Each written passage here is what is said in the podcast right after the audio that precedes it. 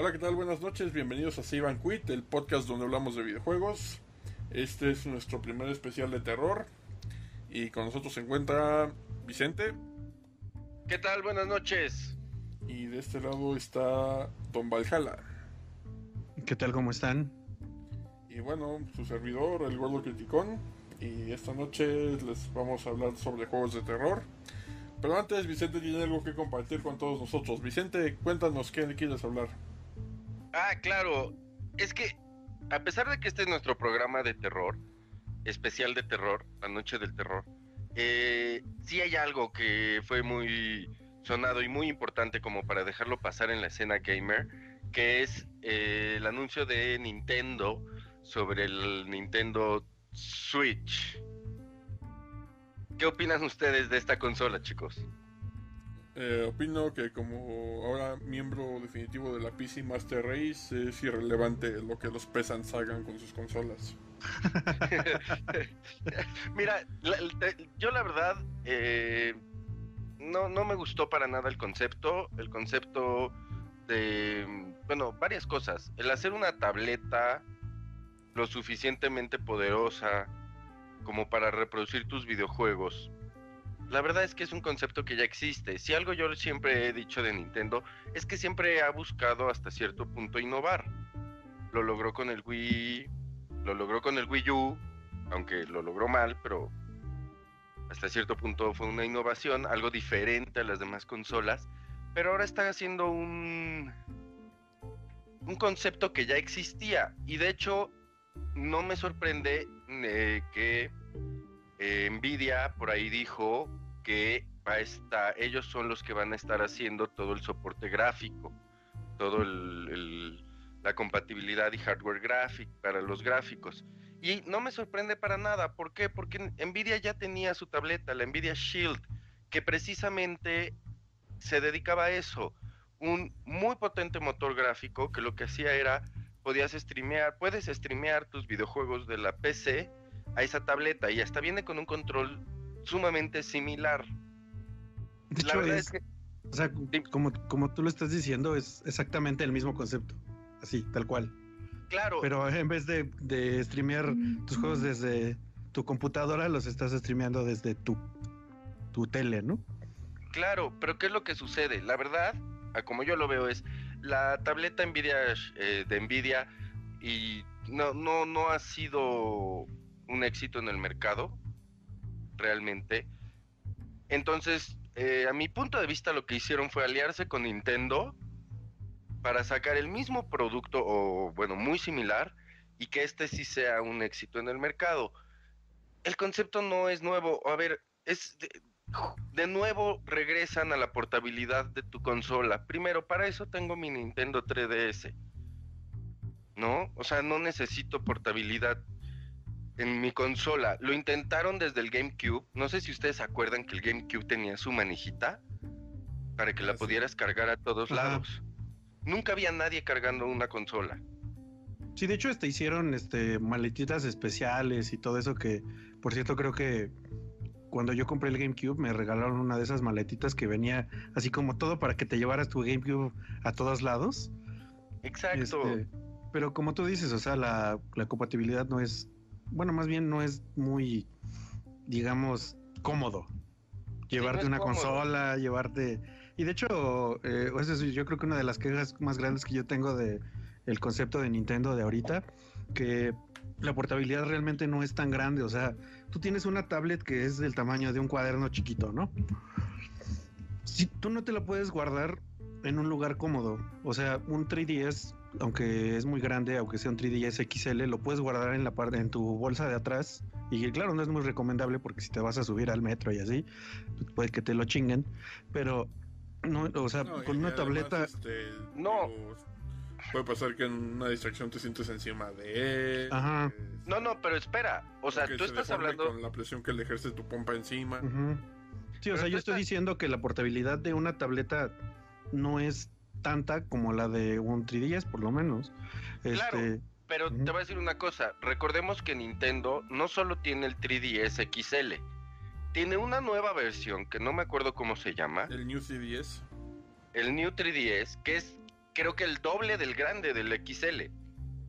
Que la verdad deja de ser completamente portable. Digo, a menos de que tengas una mochila, una mariconera o una de esas cosas. Pero la verdad es que, ¿para qué tomar un concepto que no te ha funcionado desde el GameCube? El Wii también en algún momento se decía, es portable.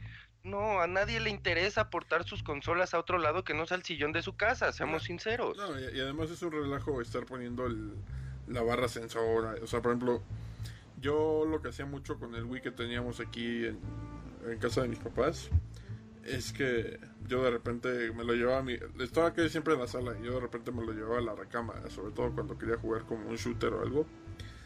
Sí, shooters en Wii, imagínense. Pero mm. este... pero, de hecho, por ejemplo, ahí jugué y disfruté mucho Silent Hill Shutter Memories, que es un juego del que hablaré al rato. ah, sí lo este, conozco. Pero el, el tema es que eh, pues es un relajo poner esa cosa y el pegamento de, la barra sensora se, se acaba muy fácil. Entonces, pues al final lo que hice fue ponerle tac, que si no conocen el tac, básicamente es como una especie de chicle. pegas a las cosas y así las, las puedes pegar como a una superficie o, o por ejemplo, que siempre se usa como para pegar cosas en la pared sin usar clavos. Es como el pegamento que usan los post-its, pero, pero más gordo. Ajá, es, este, es, básicamente un chicle, entonces le pones así como el chicle en, tu barra sensora y pues ahí tenía mi barra sensora con esos dos pedazos de chicle abajo y pegándolo ahí en, en todos lados. Entonces, digo, no es tan portable de verdad la consola. Y no es cómodo, o sea, no es cómodo andar cargando una consola, sobre todo si vas a como a tenerla como una o dos horas en un lado o sea, a lo mejor sí está cómodo para llevártela un fin de semana, si que, vas a salir a casa de alguien o algo así, a lo mejor sí, sí está padre, pero este no, no, es algo que sea fácil ni cómodo de transportar, siempre es el relajo de tienes que estar moviendo la tele para ver dónde metes los cables y luego que si hay contactos, si no hay contactos, este siempre es como molesto, es, es poco conveniente. Sí, de hecho yo lo que lo, que pienso es que la portabilidad realmente tiene que ver mucho con con en dónde la uses, ¿no? Obviamente, este si los si el target del mercado que ellos tienen es de este no sé, adultos jóvenes, porque es básicamente lo que pasa en el tráiler, adultos jóvenes. Este, podemos imaginar en dónde lo van a usar, ¿no? A lo mejor lo van a usar en camino a la escuela o mientras están en su casa, este, en su sillón, este, o mientras están en en, o en la escuela. Entonces tú te pones a pensar el tamaño y la portabilidad de la consola si es este compatible con la vida de las personas.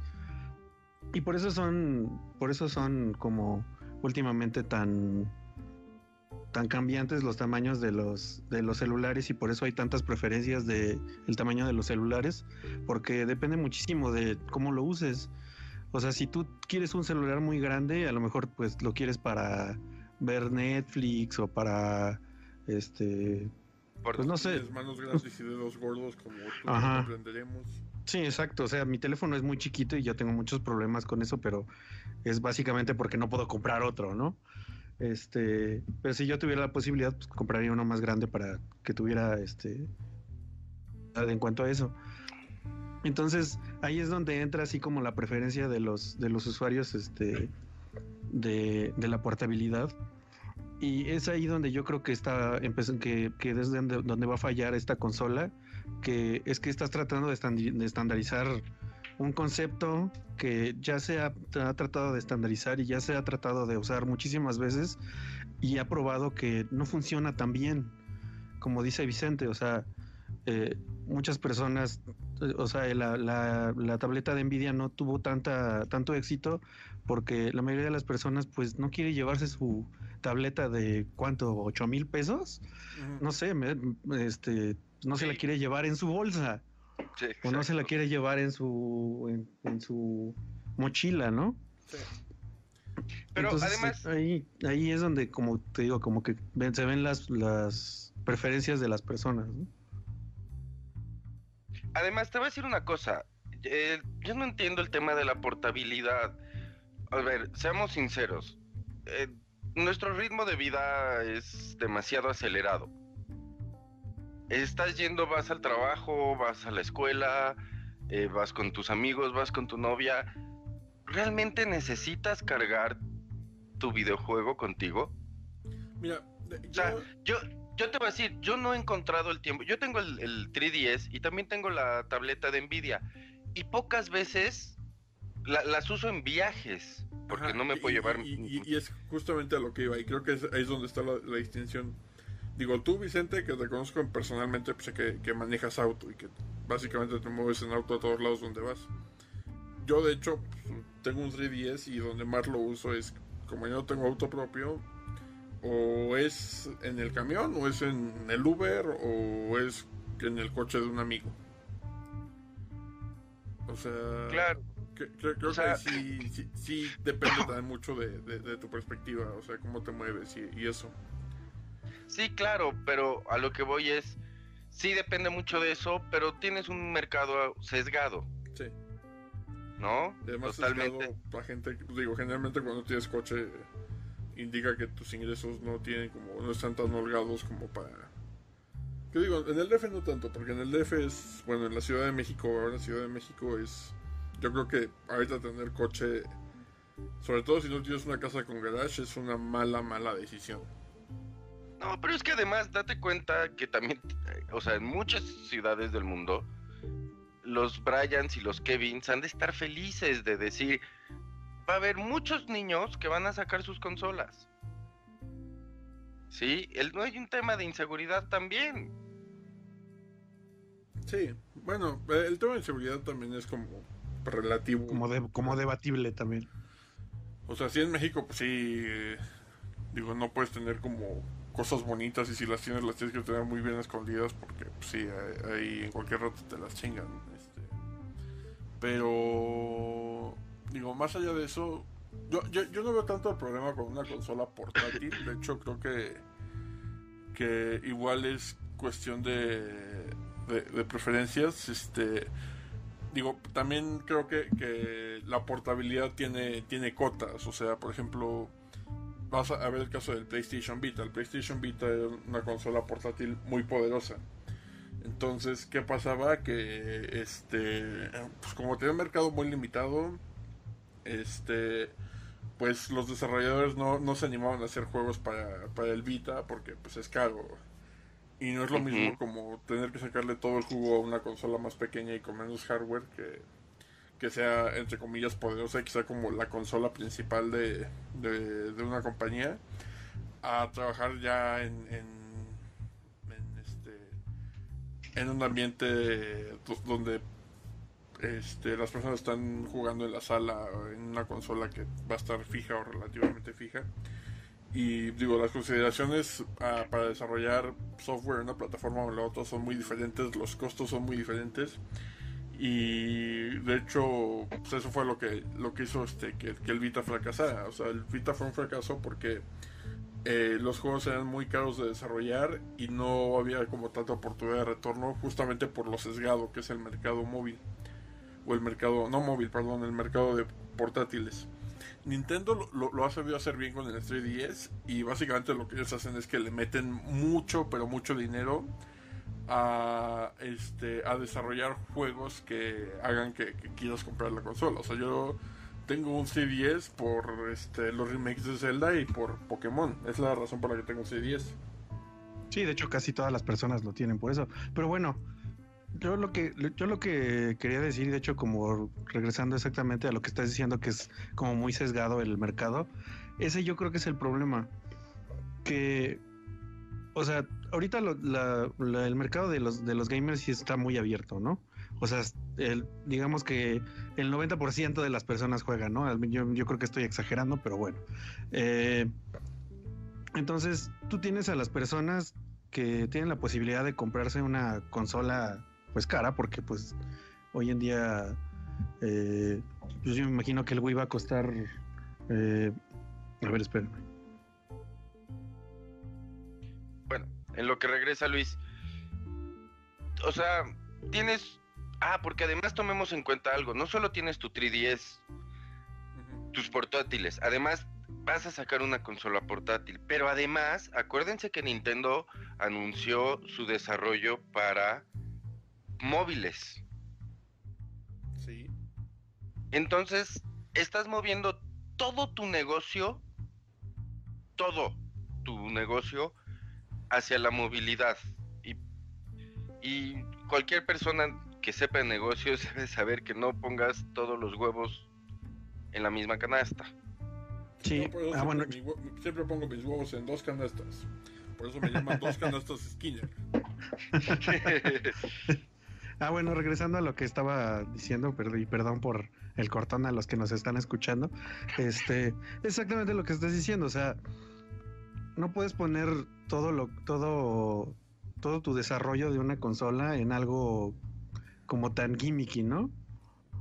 Y tan extremo y tan extremo. O sea, o sea, no. Mm, la mayoría de las quejas que tuvo eh, Nintendo con el Nintendo. con el Wii. Es que los controles no se sentían tan. tan. pues como bien hechos, ¿no? Tan, tan desarrollados.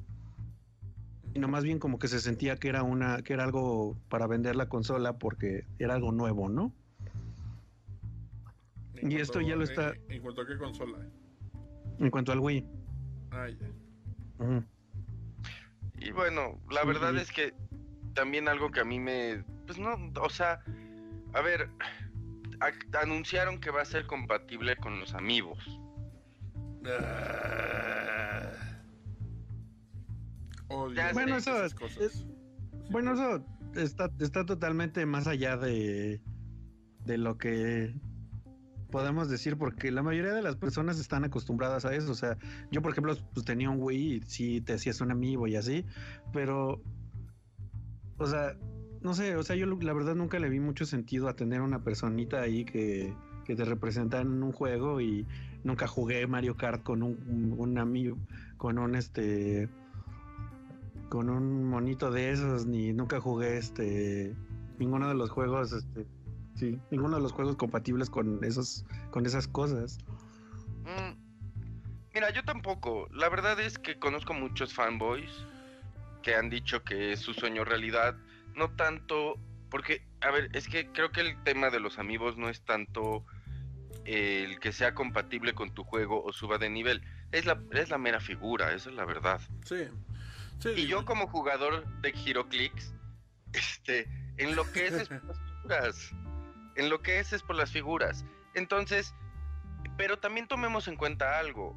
Eh, el, tema de los amigos ha ido a la baja. De hecho, y ahí les va un dato cultural, em, que no es cultural, pero bueno, lo leí esta semana apenas. Nintendo reportó el cierre de este año con bajas del 33% en sus ventas con respecto al año pasado. A pesar de que a pesar de que reportó bajas a la venta, salió con profit, con una ganancia mayor. No, eh, no es por el tema de Nintendo, es porque ellos creo que son dueños de un equipo de béisbol y vendieron parte de las acciones. Por eso salieron con profit mayor que el año pasado. Pero ha ido a la baja. Es decir, Pokémon Go no lo, no, no, no, no lo salvó. El tema de los amigos no lo salvó no tuvieron un blockbuster realmente importante este año. Tuvieron dos buenos juegos, que fue que es Splatoon y Mario Maker, pero que tampoco los lograron salvar de una caída estrepitosa que ha estado teniendo. Y bueno, nadie ha hablado del elefante en la habitación, que yo creo que es como de las tres decisiones que vinieron con el anuncio de esta nueva consola, que de hecho para mí, o sea, si algo Nintendo había estado haciendo bien hasta ahorita, era eso y estoy hablando de la retrocompatibilidad. El hecho de que hayan decidido dejar de dar soporte a juegos viejos, que fue como de las cosas que hacían que Nintendo todavía tuviera sentido en algunas partes. O sea, yo todavía pensado así como que, bueno, a lo mejor me compro un Wii U, total, pues la colección que tengo de Wii la puedo jugar ahí y pues ahí tiene unos jueguitos ahí medio divertidos y pues el Wii sí, de, de viejo y de hecho poner pero pues ahora ya, ya ni siquiera tienen como ese ese atractivo la, nueva consola Sí, de hecho es una de las cosas que hasta adoptaron otras consolas para poder, este, o sea, que era tan bueno que lo adoptaron otras consolas, ¿no? Porque el Xbox One, pues no tenía eso y no ni siquiera pensaba hacerlo, pero fueron tan presionados por es por las personas que estaban acostumbradas a tener un Nintendo Wii o un GameCube, este, o un Xbox, este, viejito, o un Xbox 360, este que dijeron, oye, pero ¿por qué mis juegos no pueden jugarse en tu nueva consola, no? Y que ahora ya no sea ni siquiera compatible, pues también, como tú dices, es algo que es una de las cosas buenas que no deberían haber dejado atrás, ¿no? Nintendo es como Apple, llaman innovación a lo que sus competidores llevan haciendo desde hace años. No. Ah, de hecho, es un poco e, es un poco triste que que desde pues desde hace varios años, o sea, como que se veía que se habían quedado un poco así como este rezagados en, en hacer nuevos juegos, en, poner nuevos conceptos, en este sacar consolas que, que fueran este pues buenas para las personas, ¿no? Y pues sí es un poco triste porque pues ellos fueron básicamente los, los que empezaron todo esto, ¿no? Básicamente. Pero bueno, sí le pasó a Tari. Este, ¿qué después nos movemos a temas más amables? Este, Vicente, ¿qué has estado jugando? ¿Qué he estado jugando? Bueno, eh, he estado jugando un juego, bueno, dos juegos, les voy a platicar rápidamente. Em, muy desconocido de estrategia que se llama Warshift. La verdad es que lo pillé por ahí en, en Steam gracias a una oferta que tuvo y me costó creo que 30 pesos. Eh, un juego interesante. Alguna, me recuerda mucho, mucho. No sé si alguna vez jugaron eh, Supreme Commander. Sí. Alguno de los dos lo jugó. La verdad es que Supreme Commander es una de las joyas de los juegos de estrategia. Es muy similar. Eh, mapas gigantescos, las unidades inclusive se parecen. muy bien llevado a cabo. Me sorprendió que para hacer un juego, pues llamémosle indie porque no es de ningún de ninguna casa productora de videojuegos importante, pero divertido, muy sencillo, eh, una campaña muy corta, no es sencillo, al contrario, es un juego, está muy difícil, eh, he batallado mucho con el juego, pero una campaña muy corta, algo que me gustó mucho es que eh, tú tienes una unidad que vas a comandar, esta unidad eh, la puedes llevar como en shooter, no, no en shooter, como en simulador. O sea, puedes pasar de un mapa estratégico a manejar tu mecha este, y tú disparar. Se me hizo un concepto divertido. Hasta ahí. Y el segundo juego que, eh, les voy a platicar se llama Sun Rider Liberation Day. Em, ¿No, ¿Lo han jugado? ¿Alguno de los dos? No me suena. Bueno, nunca había escuchado. De hecho, em, es un juego muy japonés. Totalmente la temática japonesa. Y es más, yo les voy a decir, puede ser muy cansado porque es una novela japonés, gráfica japonesa. Es decir, es como, como si estuvieras leer y leer y leer y leer y leer. Leer y leer y, leer. como el mismo sprite sin animación de, del personaje con el que estás hablando. Sí, sí, sí. Exactamente. es como uno de esos dating sims, ¿no? Sí, pero lo padre es que es un tema de sci-fi, de ciencia ficción, en el espacio, en donde hay combate de estrategia por turnos. Es muy divertido el combate el combate de verdad es muy divertido, las unidades están muy bien diseñadas, tiene un grado de dificultad bastante alto. Eh, lo terminé eh, después de 23 horas de juego, lo cual es mucho. Bueno, si tomamos en cuenta que la mitad fue leer. Eh, tiene una buena historia, es algo imprescindible en uno de estos juegos.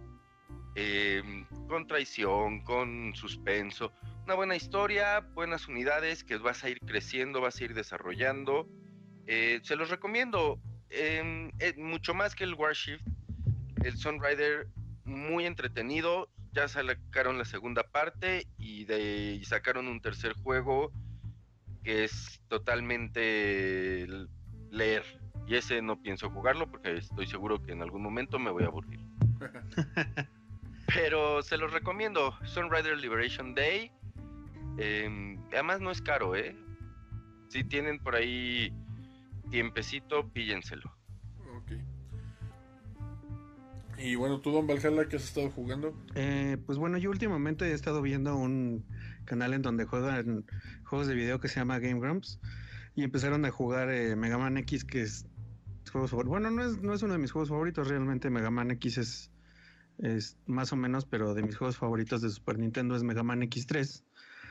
Entonces me acordé por ahí que tenía un, este, varios emuladores y me puse a jugar con ellos. Entonces entre ellos eh, me encontré que tenía un emulador de, de GameCube. Y dije, ah, bueno, lo voy a probar y empecé a bajar este, unos cuantos juegos por ahí que ya había jugado hace mucho tiempo, que por cierto eh, yo no soy tan partícipe de, la piratería, niños no compren juegos piratas. Este, yo ya había jugado esos juegos hace mucho y los tenía, entonces no soy culpable de piratería. Sí, se, supone que es legal emular un juego si lo tienes. Ajá. Bueno, entonces eh, me puse a jugar eh, Super Mario Sunshine y Pikmin, que por cierto Pikmin es uno de mis juegos favoritos de, de GameCube que básicamente es un juego de, de este... De, de, obtener recursos, ajá, sí, básicamente, o sea, obtienes recursos, este, haces más monitos y con esos más monitos haces, este, pues mejor recolección de recursos eh, y básicamente es como una, una carrera de a ver qué tal, qué tan bien lo haces, ¿no?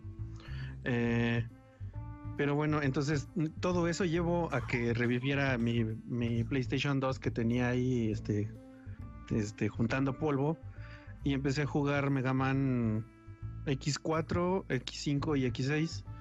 Que por cierto, el Mega Man X4, este, lo, sí lo puedo acabar muy rápido. De hecho, sí me puedo jactar que soy así muy bueno en ese juego. Eh, pero no sé, de hecho yo creo que ese, el Mega Man X4, el, el 5 y el 6 son como, no son como tan aclamados como dentro de la serie, a pesar de que a mí me parece que son muy buenos. Este, no sé, bueno, yo creo que sí son un poco repetitivos. Eh, y bueno, toda, se supone que toda la historia de ellos está como conectada. Eh, pero bueno, en el, en el X6 como que ya llega un poco a la personalización de, de los personajes, este, como que les vas poniendo pequeños poderes y así. Y este, no sé, o sea, pues chequenlos, si no los han jugado alguna vez, este, Mega Man X4, eh, X5 y X6, que los más famosos creo que es el X3 y el X1 de, para Super Nintendo. el X2, este, el X2 creo que no es tan famoso porque porque era muy parecido al X1. De hecho, creo que era casi, casi una copia, así.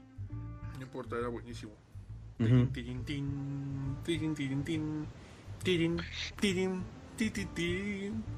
Lo que sí es que el X2... eso significa que Rubén va a poner en el video la canción. Muy probablemente. lo que lo que sí es del X2 es muy bueno es que la música es muy es yo creo que de las mejores de todos los de todos los juegos, de toda la serie. Este. Sí, pero de hecho, por ejemplo, el X7 y el X8, creo que esos ya nunca los jugué y, me, ya este, rayaron en lo, en lo en lo extraño porque creo que son en 3D. Este. Pero sí, pues eso es lo que me puse a jugar. Me puse a jugar muchos juegos viejitos que me gustan. Este, de Super Nintendo y de PlayStation. Ah, los primeros juegos en 3D. Su torpe diseño. sí, de hecho lo maravilloso de los Mega Man de PlayStation es que todavía eran en 2D y tenían como, como mejoras en 3D. Entonces, este, como que el salto no fue tan... Sí, o sea, como que el salto no fue tan, tan, tan fuerte ni doloroso como pasó en este Sonic. Sonic, que todos sus amigos de 3D se dedicaron a enterrarlo y no dejarlo salir de su tumba ni sí. De hecho, ah, de hecho de hecho, como discutiendo exactamente sobre eso, yo la verdad no soy tan fan del cambio tan drástico de, Super Nintendo a Nintendo 64 de Mario. A pesar de que muchas personas dicen, no, es que fue muy bueno y quién sabe qué, pues a mí nunca me pareció que, que fuera así como muy intuitivo, muy... O sea, sí, sí fue obviamente revolucionario porque fue el de los primeros juegos en 3D, por lo menos en una consola, porque en las computadoras creo que ya existían. Este, no sé, o sea, nunca me pareció como tan bien hecho este Mario 64. Eh, y creo que más bien los que ya empezaron a dominar mucho más los juegos en 3D fueron este en PlayStation. Pues, pero era muy divertido. No, no, y, además era, digo, los juegos en 3D eran una novedad, entonces... Sí, entonces nadie, no había un libro, ¿no? Sí, todo fue experimentación y hubo... Digo, Mario 64 fue un experimento muy bueno, o sea, creo que que definió muchas de las cosas que todavía seguimos usando cuando se trata de, de juegos 3D. Pero bueno, tuvo tantos aciertos como errores y. Y este. Digo. Yo, yo jugué muchos juegos así. Por ejemplo, me acuerdo mucho de Bomberman 64, que era como. Se desviaba completamente del concepto de Bomberman. Ese era literalmente un juego de plataformas. Entonces, este. Y. ¿Qué digo? Quien haya jugado Bomberman sabe que Bomberman es todo menos eso. Sí. Y este. Y, y sí, con aciertos y errores, pero yo creo que finalmente, por ejemplo, para mí Zelda, yo creo que es de los juegos, este, Ocarina of Time, tiene muchas fallas. O sea, Ocarina of Time, este, es un juego que cuando ha ido envejeciendo, pues sí se asomaron ahí sus grietas, pero creo que ha sido fundamental para definir como muchos, muchas de las reglas sobre todo, no tanto en cuanto a diseño de controles, sino en cuanto a diseño de mapas en 3D. Ellos supieron usar muy bien el espacio para, para crear como puzzles y, plataformas interactivas sin como las limitantes y las dificultades que vienen con el cambio 3D. Sí, de hecho creo que ya habíamos platicado de esto, a lo mejor en uno de esos este, programas que se perdieron en... Fue en un, en un episodio perdido. Ajá. Seguramente en la gran quema de los episodios que llamaremos así este, oficialmente. A partir de ahora es la gran quema de los. Sí, de los episodios. De hecho, lo, llamamos así en el, episodio pasado. y yo creo que ya quedará como así en los anales de el gran incendio de los episodios de, One Quit. Sí. Bueno, para como no lo escucharon, pues yo este, hablé que había, había eh, acabado el Ocarina of Time y lo mismo que Rubén pienso que es un juego pues respetable, pero que no me parece así como bueno, ya con el desarrollo de las tecnologías, pues sí, sí le duele un poco, pues algunas cosas. Eh, pero sí, o sea, no sé, yo, yo siempre pienso, yo siempre he pensado que realmente los que este, empezaron a perfeccionar los juegos en 3D, como tú dices, es Ocarina of Time y, y los juegos de PlayStation, más que nada. Este. Bueno, a ver, yo. ¿Y tú qué has, sí, tú qué has estado jugando? Eh, bueno, a mí, igual que a ti, me entró nostalgia, solamente que nostalgia más, más vieja, más, más de cuando iba en la prepa. Y este. Y jugué. Eh, Codename Panzers Phase 1, que seguramente. ¡Ah! Sí, eh, es, un juego fantástico, es un juego de estrategia en tiempo real. más bien es táctico en tiempo real. donde tú controlas este una pequeña escuadrilla de tanques. Este, te, vas eh, te vas abriendo paso en, en este en, territorio enemigo. Y pues tiene muchos elementos muy divertidos, ¿no? Tiene eh, pues los tanques que tienen diferentes este, tipos de armamento, tienen torretas giratorias que que, este, que hacen que, la orientación del tanque sea importante, sobre todo porque el juego rastrea como el nivel de blindaje separado en, cada parte del tanque. Entonces, por ejemplo, si atacas mucho de frente, pues eh, el tanque recibe golpes de frente y su blindaje de frente se debilita. Entonces, de repente tienes que meterlo de reversa o de lado para atacar. Este, tiene cosas muy divertidas. Por ejemplo, puedes jugar mucho con línea de visión. Hay, por ejemplo, hay sobre todo artillería este tiene alcance muy largo, pero línea de visión corta. Entonces tienes que mandar a un explorador a, que ubique a los enemigos y luego atacarlos de lejos con artillería. Entonces, es un juego muy divertido. Es, yo creo que, que, está muy bien hecho. Incluso jugándolo yo ya bastante tiempo después de que saliera, no lo sentí como un juego viejo y, y me divertí bastante en la primera campaña, que es la invasión alemana a Polonia. No, es muy buen juego. Eh, muchos han intentado copiar la. Eh, ¿La fórmula? El esquema. La, exactamente. Con muy poca. Con muy poco éxito. La verdad es muy buen juego. Yo lo. Y algún día me gustaría hacer un top algo de videojuegos este, de estrategia para mí y en algún momento lo voy a hacer con o sin ustedes y de todas maneras se llamará Save and Quit. Este podemos podemos hacer uno que podemos hacer adendos así como pequeñas pequeños segmentos cortos donde alguien goce y hable de lo que quiera hablar. Podemos hacer uno que así como los el top 10 personal de cada uno, no sé. Sí, sí, son buenas ideas para futuras emisiones. Pero bueno, este estuve jugando eh, Golden Panzers. Estuve avanzando con con este con Mankind Divided. Desafortunadamente no lo he acabado, entonces todavía no tengo una, una buena opinión que ofrecerles. Este y bueno, este lateralmente eso les contaré mi aventura con Drive Thru RPG. Que bueno. ¿Cuál, cuál, cuál? Perdón. Drive Thru RPG, ahorita les explico. Este, bueno, para los que no lo sepan, que yo creo que es la mayoría de nuestros escuchas, pues tanto Vicente como Luis y como yo somos de viejos dinosaurios que juegan RPGs donde necesitas libros y hojas de papel y dados. ¿Y te ves a la, a la cara? Ajá, te, ves a la cara y a, veces bueno, tienes que interpretar a tu personaje. Bueno, también lo puedes jugar en línea, pero no pierde un poco el chiste, la verdad. Sí. Entonces, este... Sí, lo hemos intentado me encontré con esta página que va a parecer que nos está patrocinando, que se llama Drive Thru RPG. Este, uno de los dolores de cabeza para los que jugamos esa clase de juegos es que muchas veces el tiempo en el que un libro está en impresión es muy corto. Entonces se vuelve difícil conseguir copias de esos libros. Sí, de hecho, o sea, para que se den una idea, este, pues este no es. Bueno, últimamente sí ha, ha crecido mucho el, el hobby pero hay muchas compañías que hacen así, no sé, 500 libros y lo sacan y después ya no vuelven a sacar una edición. Este, entonces, pues, es, como de la, es como de las cosas que uno se tiene que acostumbrar si le, si le gustan los juegos de rol. Este, que eso pasa, eso pasa muy, muy seguido. Eh, así es. Sí.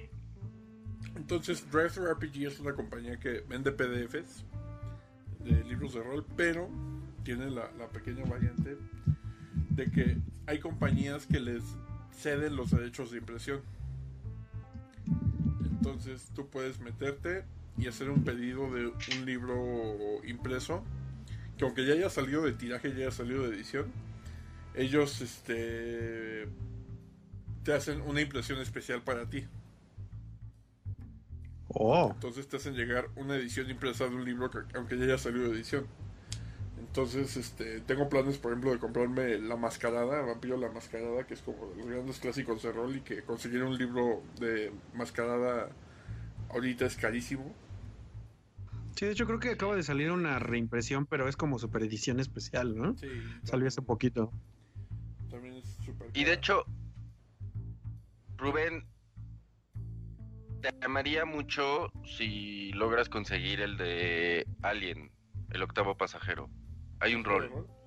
Ah, pues sí. Si te metes a Drive RPG, digo, tiene una desventaja y eso es que digo, los libros, este, les digo, parece que nos está patrocinando.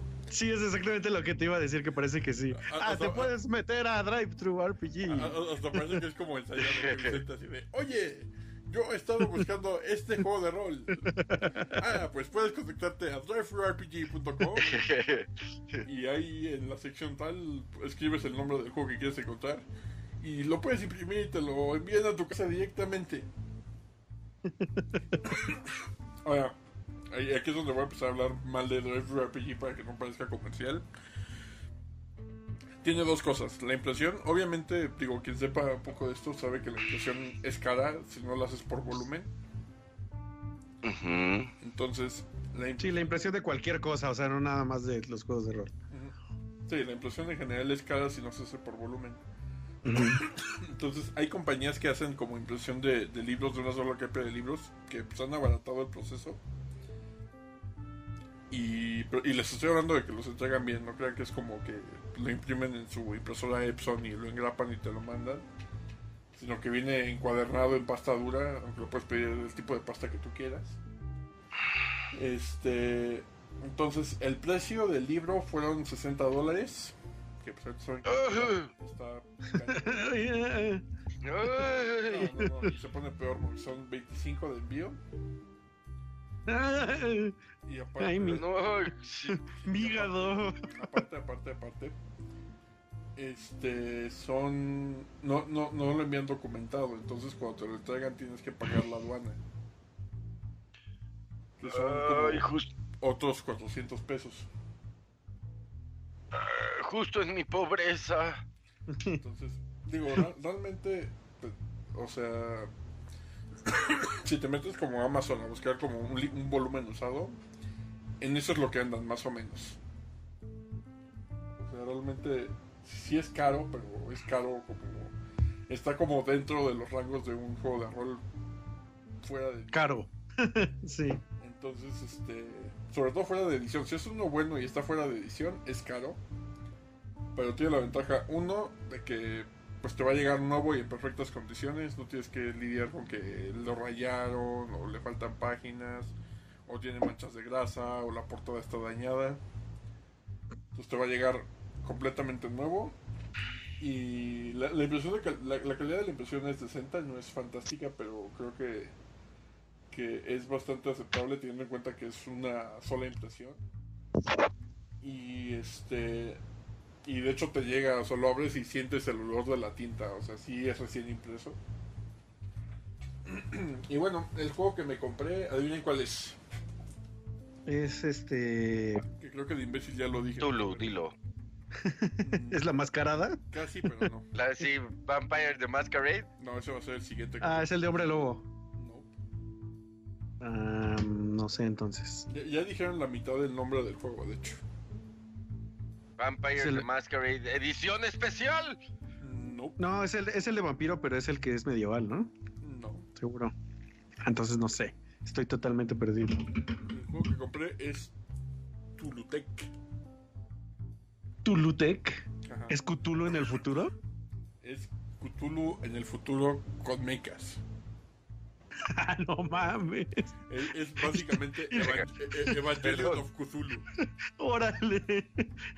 Necesito jugarlo, por favor. Por favor. Sí, di que lo vamos a jugar. De hecho, quiero organizar una mesa. Incluso podríamos grabarla y subir como como eh, edición especial. Sí, por favor. Sí, sí, sí, por, por favor hay que, hacerlo, de verdad es... Ok, no lo imagino. Vean cómo los emociona al aire, pero bueno, les, voy a contar un poco de este juego al auditorio y a ustedes. Este, la idea es esta. Básicamente eh, empezó a haber gente que empezó como a meterse un poco con con cosas de los mitos y empezó a tratar de usarlas para fabricar tecnología, lo que se llama la Arcanotech. Eh, empezaron a surgir unas empresas que, empezaron a aprovechar esto y pues, eventualmente atrajeron la atención de gente no deseada, entiendas amigo, que me gusta porque, eh, digo, si eres como muy purista de HP Lovecraft, no, si eres muy purista de HP Lovecraft vas a odiar este juego, pero si no es, si te gusta como también como medio tontear con, con Lovecraft, que es como mi caso. Este. Me parece muy bien que hayan escogido a los Migo como enemigo, porque son como de los. Yo creo que es como de lo más asequible que hay a la humanidad, o sea, como que un Migo. Lo más cercano, ¿no? Sí, podría. O sea, sí, me imagino a una persona sobreviviendo un ataque de amigos. Si se arma bien y hace las cosas bien. Entonces, este, y aparte como que en inteligencia, pues, digo, siguen siendo abismalmente superiores a los humanos, pero son como los más cercanos. Y de hecho, lo que hacen los Migo es crean una raza de humanoides que se llaman Nasadi. Este, y fingen que son, son como versiones mejoradas de los humanos. Y les implantan como recuerdos de que son una civilización antigua. Entonces usan a los Nasadi para pelear contra los humanos en su representación. Pero un día los Nasadi descubren el secreto de que son una raza creada y que no y que los Migo los están usando como armas y deciden rebelarse contra los Migo. Entonces, este eh, básicamente deciden como unirse a la humanidad. Este, logran repeler a los Migo en, en creo que es la primera guerra en, en- en la primera guerra este, ¿Mundial? no, Ion War se llama, Guerra de los Eones. Entonces, este, pues básicamente los humanos aprenden a, a empezar a usar la tecnología y la magia y los artefactos de los mitos y las usan para construir tanto máquinas como como otro tipo de instrumentos de guerra. Este, eh, de hecho, hay varias clases que puedes jugar. Una de ellas es este como un mago arcano de los mitos. Pero pues yo, la clase más popular es piloto de mecha, que puede ser como... Hay dos tipos de mecha, los mecha que son como robots normales grandotes que pelean, y los Engel que son como los Eva de Evangelion, que sí tienes que como que acoplarte un poco a ellos y sienten lo que sienten. uno con ellos. Ajá, y piensan lo que piensan. Este, entonces, pues está, está interesante el concepto. Es un juego que sí le tengo ganas de jugar y veo que ustedes también. Entonces, pues igual y, y pronto organizamos una mesa y pues ya les estaremos contando a ustedes nuestro auditorio que, que, que ha salido del juego. A ver si la grabamos por lo menos en audio y la subimos por ahí. Sí, yo, yo, yo diría que, que, que, que es algo que deberíamos hacer.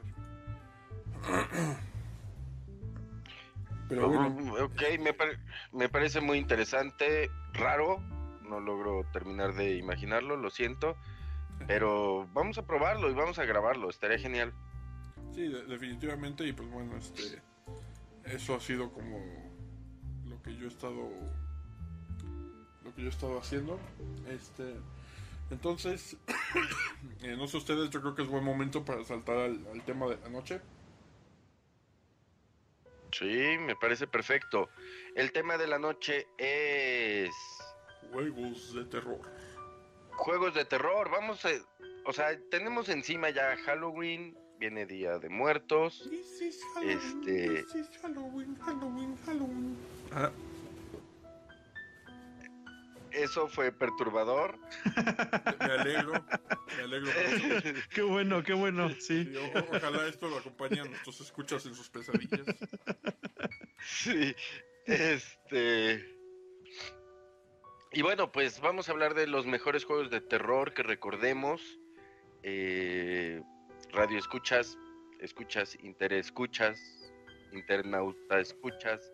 Como, Eh, como si les nos dice, falta son, alguno, como les dice este, ¿cómo se llama? Dross. ¿O de escuchas? Eh, bueno, sí. Bueno, si nos falta alguno, sí, si nos falta alguno, por favor, háganoslo saber en comentarios. Eh, Estos son Pues los empecemos. más perturbadores que estamos jugando. ah, por Dios. Eh, ¿Qué demonios fue eso? Fue, fue Eso fue- Dross. sí, eso fue Dross, güey, claro. Ajá. bueno. Eh, ¿Cuáles son los juegos para ustedes que han sido los más eh, perturbadores o juegos de terror? Yo ahí sí quiero aclarar algo. Van a encontrar que en mi lista muchos no son de terror per se. Sino de suspenso. Ok, se vale, se vale. Me- Entonces, bueno, a ver, Rubén, platícanos un poco. Mira, digo, la, la- tu pregunta es muy específica, entonces yo creo que voy a abrir fuerte. Este, de hecho, esto es. eh, hace tiempo hice una colaboración con una youtuber que se llama Dama G. Este, blog de su canal, ahí busquen Dama G. Ahorita hace cosas más como de League of Legends y de este, ¿cómo se llama este otro juego? Este, eh, Overwatch. LOL. Digo, Overwatch. Pero, este, digo, al principio como que hacía más cosas como tipo tops así y, y tuve una colaboración con ella. Básicamente yo le ayudé a escribir el guion. Este, y pues de hecho fue, fue algo con, con respecto a lo cual tuvimos varias discusiones antes de que pues, al final ella decidiera ir con, con lo que yo le proponía. Que este, que si ven su top, digo, lo voy a arruinar, pero el, número uno es este, Saya no Uta o Saya Song. Es un juego que, que lo vi por primera vez platicado en, en Extra Credits. Este, es un top que hizo James Portnow. Este, eh, básicamente es un juego este, hecho por una compañía que se llama Illusion, que, pues, que no lo vi que no es una compañía que básicamente este juego es hentai.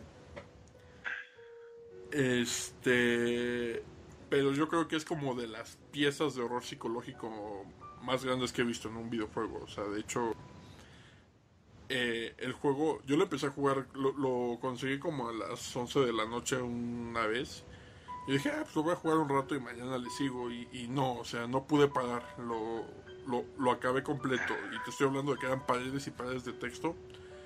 Pero la, la narrativa y la forma en la que está escrito te atrapa. Y, y, creo que, que, que eso habla muy bien de, en general, de cualquier obra de ficción. Ese juego este, tiene muchas fallas como juego, de hecho solo tiene dos decisiones y ya. O bueno, dos decisiones que pueden afectar como el resultado del, del, juego. Pero, este, yo creo que es... Pero eso no, no lo... Este, eso no lo hace malo, ¿no? No, no, no. O sea, o sea es, si intencionalmente... Es este, digo, vale la pena. O sea, cada, cada momento que jugué de él, eh, de verdad, es un juego que cuando apagué la computadora después de sacar dos de los finales, este, me tuve que parar, tuve que prender la luz de, de mi recámara y tuve que poner como videos de cosas felices porque sí me dejó tocado. Entonces, digo, no, voy a tratar de no arruinarlo mucho, pero la, la, premisa básica es, es un tipo que tiene un accidente. Entonces, este, a causa de su accidente, este, el tipo sufre una especie de daño cerebral que hace que todo lo vea como deforme y trastornado.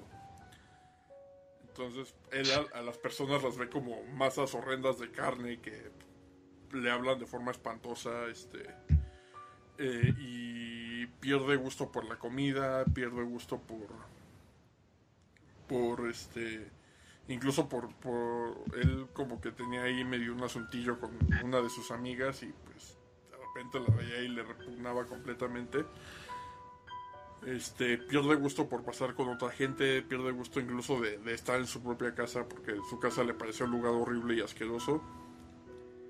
Entonces, pues, estando en el hospital, estando con este problema, eh, se encuentra a, a, una chica que se llama Saya, que es como la única persona que él puede ver como una persona normal.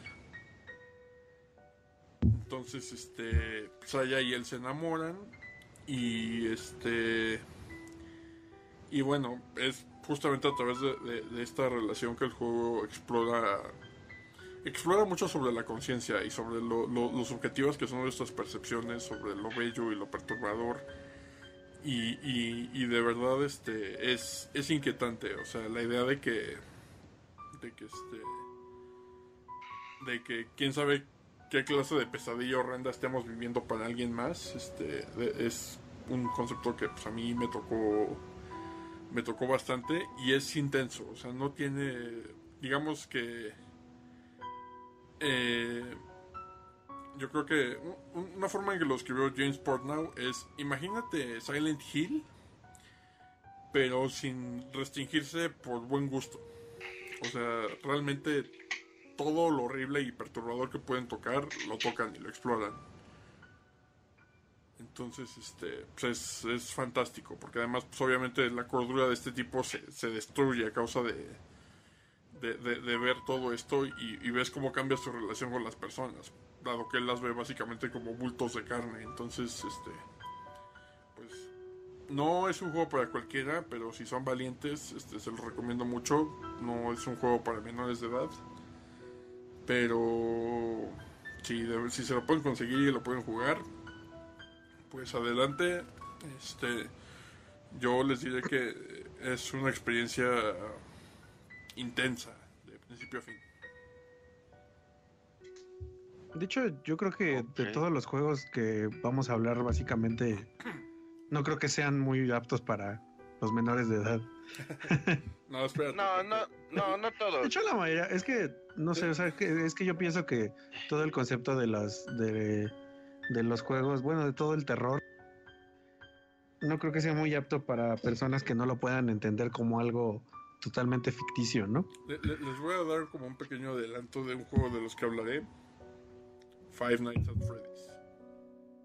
Ay, lo siento. no, pero hay de todos. Y yo voy a abordar juegos em, desde suspenso, como lo puede ser Alan Wake, hasta eh, Alien Isolation, inclusive juegos de acción ambientados en un mundo de terror, como lo es Jericho. No sé si alguno lo ha jugado, muy buen juego. El Clive Barkers. Eh, Jericho. Ah, no, pero creo que es otra cosa. Inclusive eh, Metro 2033. Yo creo que hay, o sea, digo, es, es complicado definir el terror porque hay muchas maneras de, del terror, ¿no? Eh, y bueno, pues precisamente eh, continuando dentro de todo esto, pues yo les voy a hablar de, bueno, mi primer selección es Clive Barker's Jericho, precisamente, aprovechando que lo acabo de mencionar.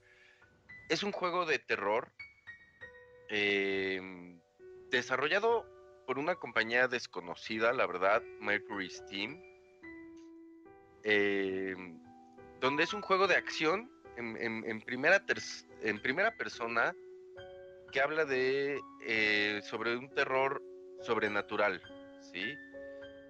Em, ¿De qué trata? Y les voy a dar un poco la línea de historia, ¿no? Em, en el que dice que al principio de, los tiempos Dios creó la tierra y creó diferentes seres, entre estos los, eh, me parece que les llaman Piegomen, Piegomen, que es un ser que no es bueno, no es malo, no habla sobre mujer, hombre ni obscuridad, sino que es un ser que lo hizo tan perfecto y le dio tanto poder que le dio miedo y quiso deshacer lo que había hecho.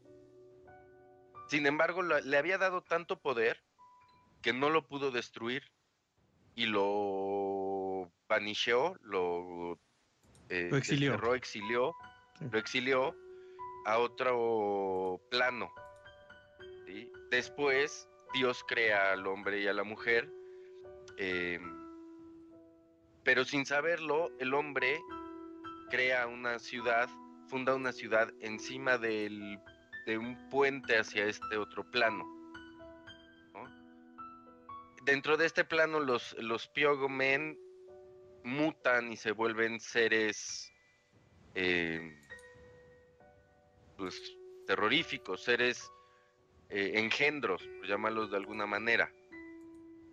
El juego es muy divertido porque tú formas parte de un comando de siete militares eh, con poderes paranormales que lo que buscan es atrapar a un primogénito que ha regresado a nuestro mundo y que ha creado una secta que adora a estos seres, ¿no?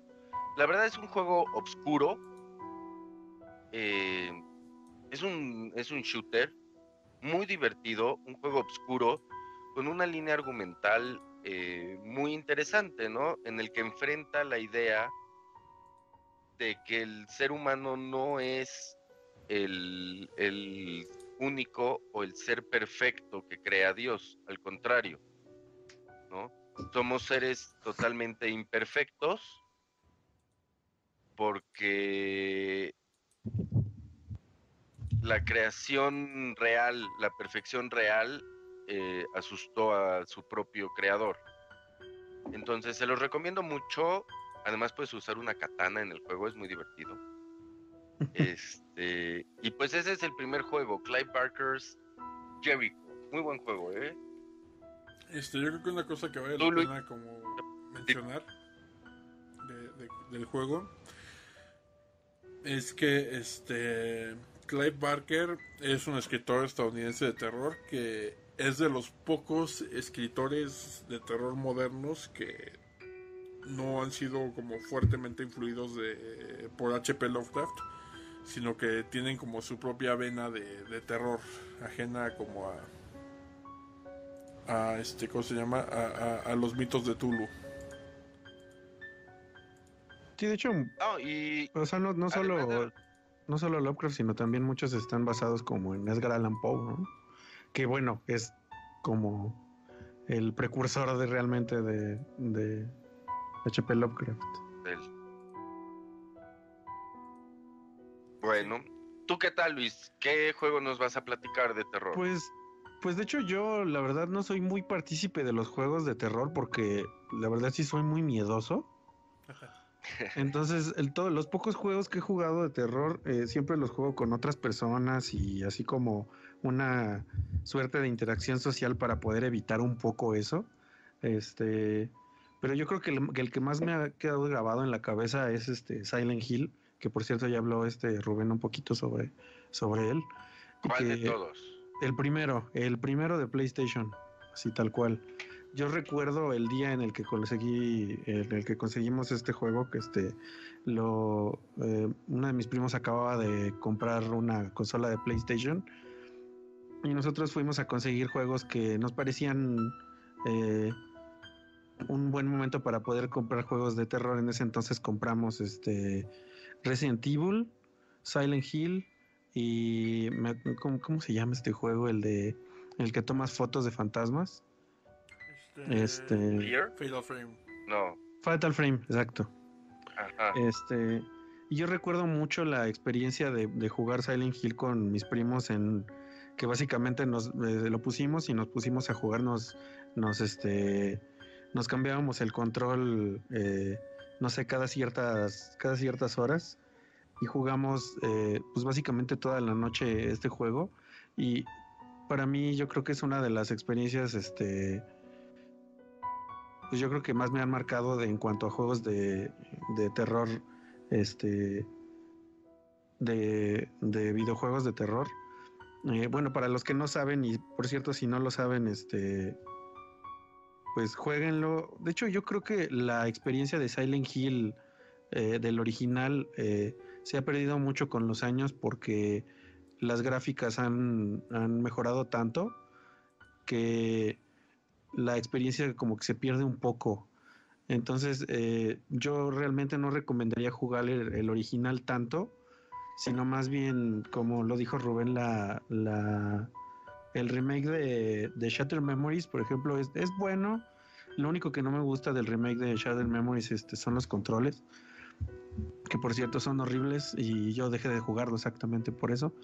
Eh, pero bueno, para los que no saben, Silent Hill es un juego en el que eh, tú vienes en una carretera, bueno, el, personaje principal viene en una carretera con su hija, eh, tiene un accidente y se descarrila y cuando se despierta su hija ya no está. Entonces está en un pueblo abandonado y pues está buscando a su hija, ¿no?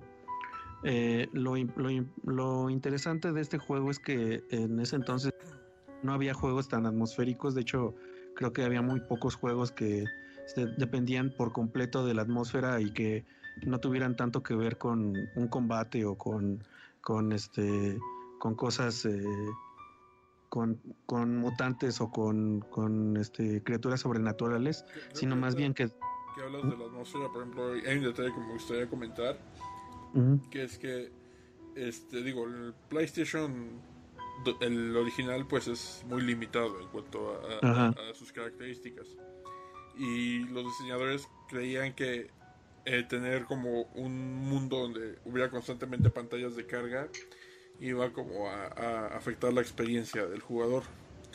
Entonces, este, decidieron que querían que el juego no cargara este, en lo más posible. Y la mejor forma de hacer eso es que el juego constantemente borrara y cargara nuevo contenido en la memoria. Pero para poder hacer eso, este eso restringía mucho la distancia a la que podían dibujar los polígonos. Entonces eh, decidieron incorporar la niebla como una forma de ocultar, de enmascarar eh, los polígonos que no, se, que no eran visibles y cómo se estaban dibujando en la pantalla. Y eso no solamente sirvió para, digo, para mejorar la atmósfera eliminando las pantallas de carga, sino que también la, la visión restringida añadía como el elemento de terror y, e inquietante que tenía este juego. Sí, de hecho, si ustedes lo recuerdan, eh, y muchas personas de los de que nos están escuchando a lo mejor no lo saben, pero en ese entonces este juego, bueno, de hecho hubo muchos fenómenos extraños, este, en cuanto a como culturales de terror, que por ejemplo en ese entonces creo que también salió la película esta de La Bruja de Blair, este, que también yo, o sea, yo recuerdo mucho que también Silent Hill fue más, fue como un, un fenómeno cultural que, que sí cambió mucho el cómo hacían los juegos eh, en ese entonces. Eh, que bueno, ya había cierta tendencia como de hacerlos mucho más, mucho más atmosféricos y más basados en como la historia y como en no tanto este tratar de asustarte así como lo hacen ahora con los jump scares, este, sino más bien como crear una atmósfera que te, que te mantuviera incómodo, ¿no?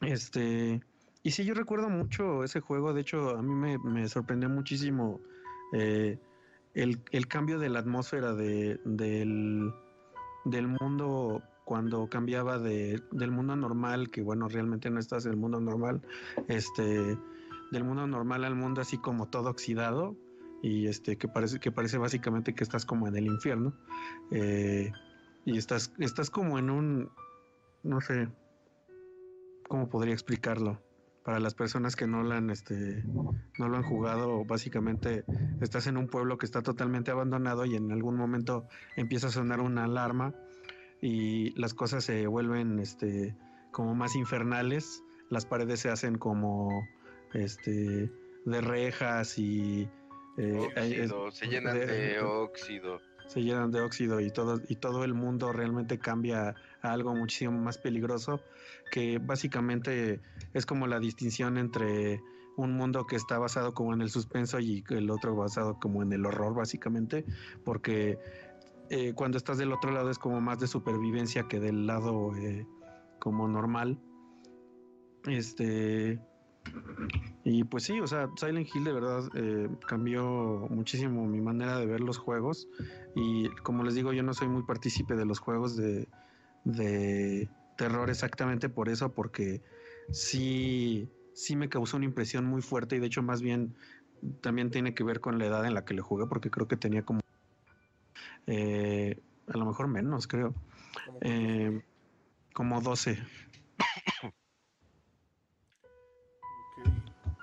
Sí, entonces, eh, pues sí, ese es uno de mis juegos favoritos. De hecho, eh, con lo que les estaba contando hace rato que tengo algunos emuladores, bajé un emulador de PlayStation también y traté de jugar Silent Hill eh, y, y, traté de jugar y con los audífonos y así como solo yo en mi cuarto y estuve como media hora y después dije no mejor ya no voy a seguir porque ya sé que viene lo feo entonces este pues a ver si puedo seguir más adelante. Y hay otro juego del que quiero hablar más adelante, pero pues ustedes cuéntenme sobre, sobre más juegos que tienen pensados.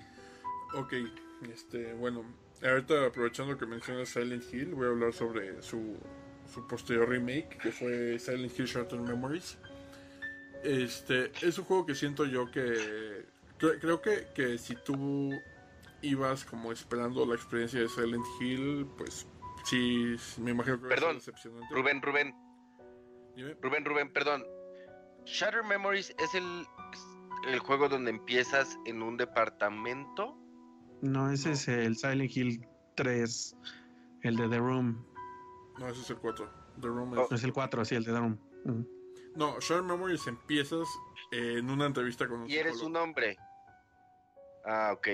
Ya, ya sé cuál, perfecto. De hecho, básicamente es como un remake del primero, pero es ligeramente diferente. Sí. En vez de volverse todo óxido, se vuelve todo como hielo. Sí, de hecho tiene, tiene bastantes diferencias. De nuevo, como decía, es un juego que si esperabas como la experiencia Silent Hill, nunca lo ibas a obtener. Pero me parece que encuadra las cosas de forma interesante. La idea de, o sea, usar como la entrevista con el psicólogo como una herramienta para, para este, para, eh, digamos, recrear la historia de Silent Hill. Porque finalmente lo que hace el juego, me parece, es que busca como fusionar la identidad de, este... Ah, se me olvidó su nombre, se apellida Sutherland. O Saunders. ¿Cómo se llama el protagonista de Silent Hill? ¿Kevin Sutherland?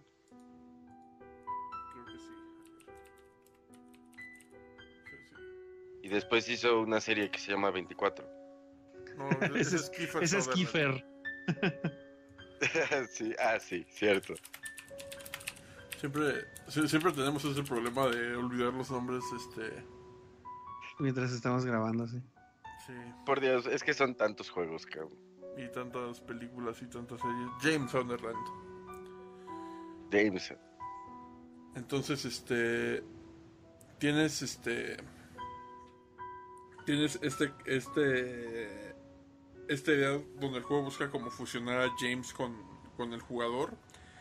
No tanto en la forma en la que el jugador actúa, sino en la forma en la que el jugador ve lo que ya pasó. Este, digamos, es como tratar de, de decir, ok, tú eres un jugador que probablemente ya ha jugado Silent Hill, probablemente ya conoce la historia de Silent Hill. Entonces vamos a ponerte en una situación donde no tanto tienes que revivir como esa historia, sino tienes que recordarla haciendo énfasis en las cosas que para ti son importantes. Entonces el juego alterna entre estas escenas donde estás eh, siendo entrevistado por un este por un psiquiatra que pues, hace como las preguntas típicas de psiquiatra de oh sí este eh, cómo se ¿Cómo te sentías en ese momento? Claro.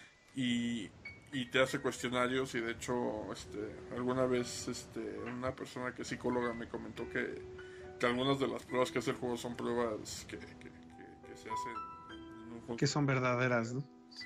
de hecho, le llamó mucho la atención la prueba donde tienes que colorear como una casa y, y una familia. Como que dijo, ah, sí, esa es una prueba no sé qué. Entonces, este... Y pues lo que hace el juego es que busca como identificar a través de estas pruebas como elementos o cosas que te...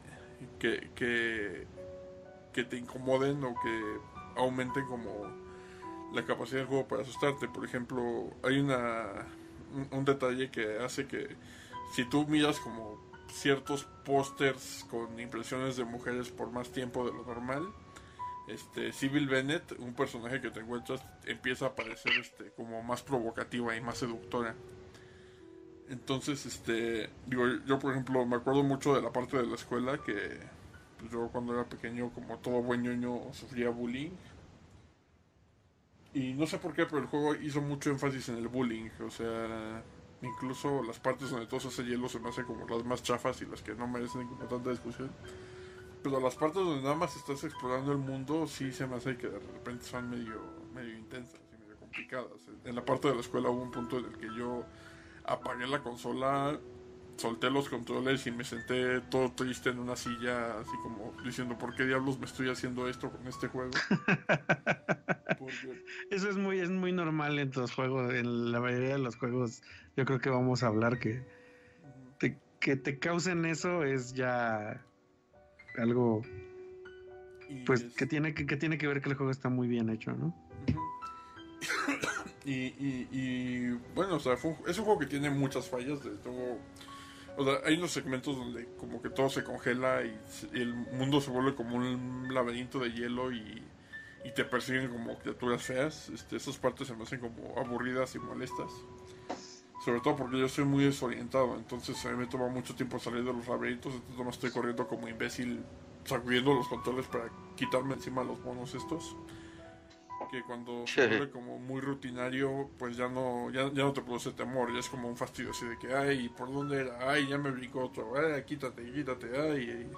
Sí, ya se vuelve más una Sí, es- un algo molesto que algo que realmente te dé como como miedo, ¿no? Bueno, pero ese es un tema personal, ¿no? Debido a tu No, de, de hecho, mala... No, de hecho yo también lo jugué y una de las críticas más grandes, de hecho, este, como general, es que ese, esas partes yo creo que son las como más débiles del juego y como, y como les dije hace rato que el juego, los controles del juego son muy malos.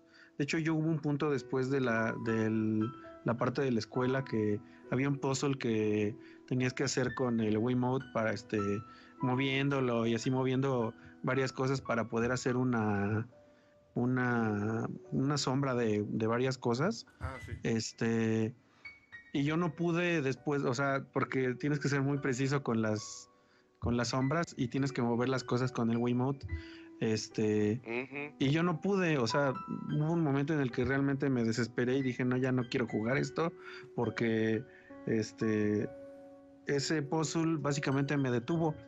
O sea, ya no pude, ya no pude pasar de ese puzzle porque los controles no me dejaban, no era porque no supiera cómo hacerlo porque ya sabía cuál era la respuesta, sino más bien porque los controles no me dejaron. Sí, sí yo, yo creo que la carne de ese juego está justamente en las etapas donde estás explorando, donde, Ajá, donde estás este eh, viendo como los diferentes lugares y las diferentes cosas que pasan y, y- y hablando con los personajes cuando los llega a ver. Este, a diferencia de de este de, de- de esas de esos segmentos donde te persiguen como esos monstruos que son son molestos tiene algunos puzzles buenos otros sí son como medio tontos por ejemplo hay uno donde hay una llave en una lata y tienes que como voltear la lata para que salga la llave y así como que eso qué ajá. y, Sí, otra vez usando lo del Wiimote para poder exacto, explotarlo, ¿no? exacto. pero por ejemplo me gusta mucho la parte del teléfono de cómo eh, Ajá. recibes mensajes y, y- y tomas fotos y salen cosas, eso me gusta mucho. Y en general, este, pues ver como los fantasmas del pasado del lugar que estás explorando y cómo el juego trata de, pues, de encuadrar eh, los eventos del primer Silent Hill. No tanto, digo, maneja mucho esta idea de que finalmente tú tienes una perspectiva de las cosas y tú tienes como una forma muy particular de recordarlas, o sea, no lo sé, por ejemplo, si, si nosotros vemos como un asalto en la calle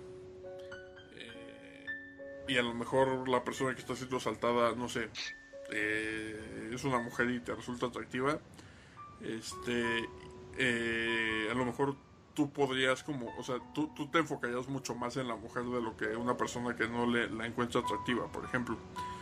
Entonces tú recordarías el asalto como un hecho fundamentalmente diferente porque además, pues, nuestro cerebro le gusta como rellenar huecos. Entonces me parece que esa es como la idea que, que trata de explorar este juego, sino no, tanto ver como una relación fáctica de los sucesos de Silent Hill, sino cómo son vistos a través de los ojos de James, que al mismo tiempo está informado por las decisiones que toma el jugador.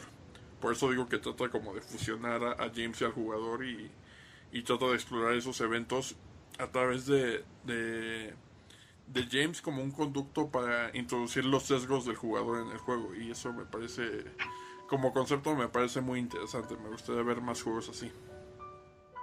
Sí, de hecho yo creo que de los dos juegos que hablamos que son el Silent Hill y este el Shatter Memories, yo creo que los, las cosas mejores que tienen son eh, te- como que te atrapan en un mundo eh, que no entiendes por completo y nunca te lo explican por completo. Eso es yo creo que lo mejor que nunca te explican qué está realmente pasando y de hecho hay muchísimas como teorías de y de hecho creo que fue explicado en, ya en este mucho más adelante, pero yo recuerdo mucho que pues te preguntas qué es lo que está pasando, ¿no? ¿Por qué estás en ese lugar atrapado? ¿Por qué no puedes salir? Este, y por qué están pasando todas estas cosas alre- al- alrededor de ti y realmente nunca hay explicaciones concretas de eso. O sea, te encuentras pequeñas así señales de lo que de lo que pasa en el juego y eh, de toda la historia de los personajes, por lo menos este y de hecho que fue explicada muy bien en, en la película de Silent Hill que pues no le recomiendo, pero pues no sé, o sea, me parece que es Nah. concisa en cuanto a en cuanto a la historia que tiene que este maneja Silent Hill, ¿no? Eh, pero... Yo sí la recomiendo, no como película ni como videojuego, sino como un ejemplo de qué hace... Porque me queda perfectamente claro que quienes estuvieron involucrados en esa película eran fans de Silent Hill. Ajá. Entonces, me gusta, por ejemplo, cómo cuidan mucho los ángulos de la cámara. Hay veces donde te trae como flashbacks del juego. Ajá. Entonces, Y tiene, tiene un buen apego al mundo, al lore. y, además es de las pocas películas donde Sean Bean sale y no muere. Es- Ah, de hecho, es el único claro. que, que sobrevive. Es spoiler alert. Eh, Eh, eh, sí. Ah, bueno, de hecho, o sea, como regresando al, al juego que hablabas del Shadow Memories, lo que, que quería platicar es que lo que me gusta muchísimo de ese juego y que sí me realmente me impresionó mucho la primera vez que pasó es que tú tienes el Wiimote en la mano y tiene una pe- este una pequeña bocina. Ah, sí. Este, entonces tú estás jugando y de repente empiezan a sonar cosas en la bocina de del Wiimote. Y la primera vez que me pasó, yo la verdad sí me, saqué mucho de onda. O sea, dices, no mames, es que- o sea, ¿de dónde viene eso? Yo pensaba que venía de la tele, pero lo tienes aquí al lado, ¿no? Y cuando, y cuando te empieza a hablar tu hija así a través del Wiimote y la tienes aquí al lado cuando hablas por teléfono, sí es muy perturbador. O sea, como es, es una de las cosas que realmente son como muy salvables de ese juego que sí te, sí te atrapan. Muy bien, Vicente. Muy bien. Yo tengo otro juego. eh, la verdad es que no lo he podido terminar de jugar. Porque mm, hay momentos en los que sí me ha sacado de pedo. Y entonces necesito distraerme con, con, con otro ju- juego un poco más eh, light, Fel- ¿no? Más feliz. amigable. Sí, un juego feliz. Este juego se llama, y no sé cómo decirlo porque es ruso, Kolat. Kolat. Eso, Kolat. ¿Qué es lo que sucede? Es, el juego está hecho por eh, una compañía de desarrolladora polaca y se basa en los en, en un incidente. Yo no sabía hasta que me puse a investigar eh, sobre el juego.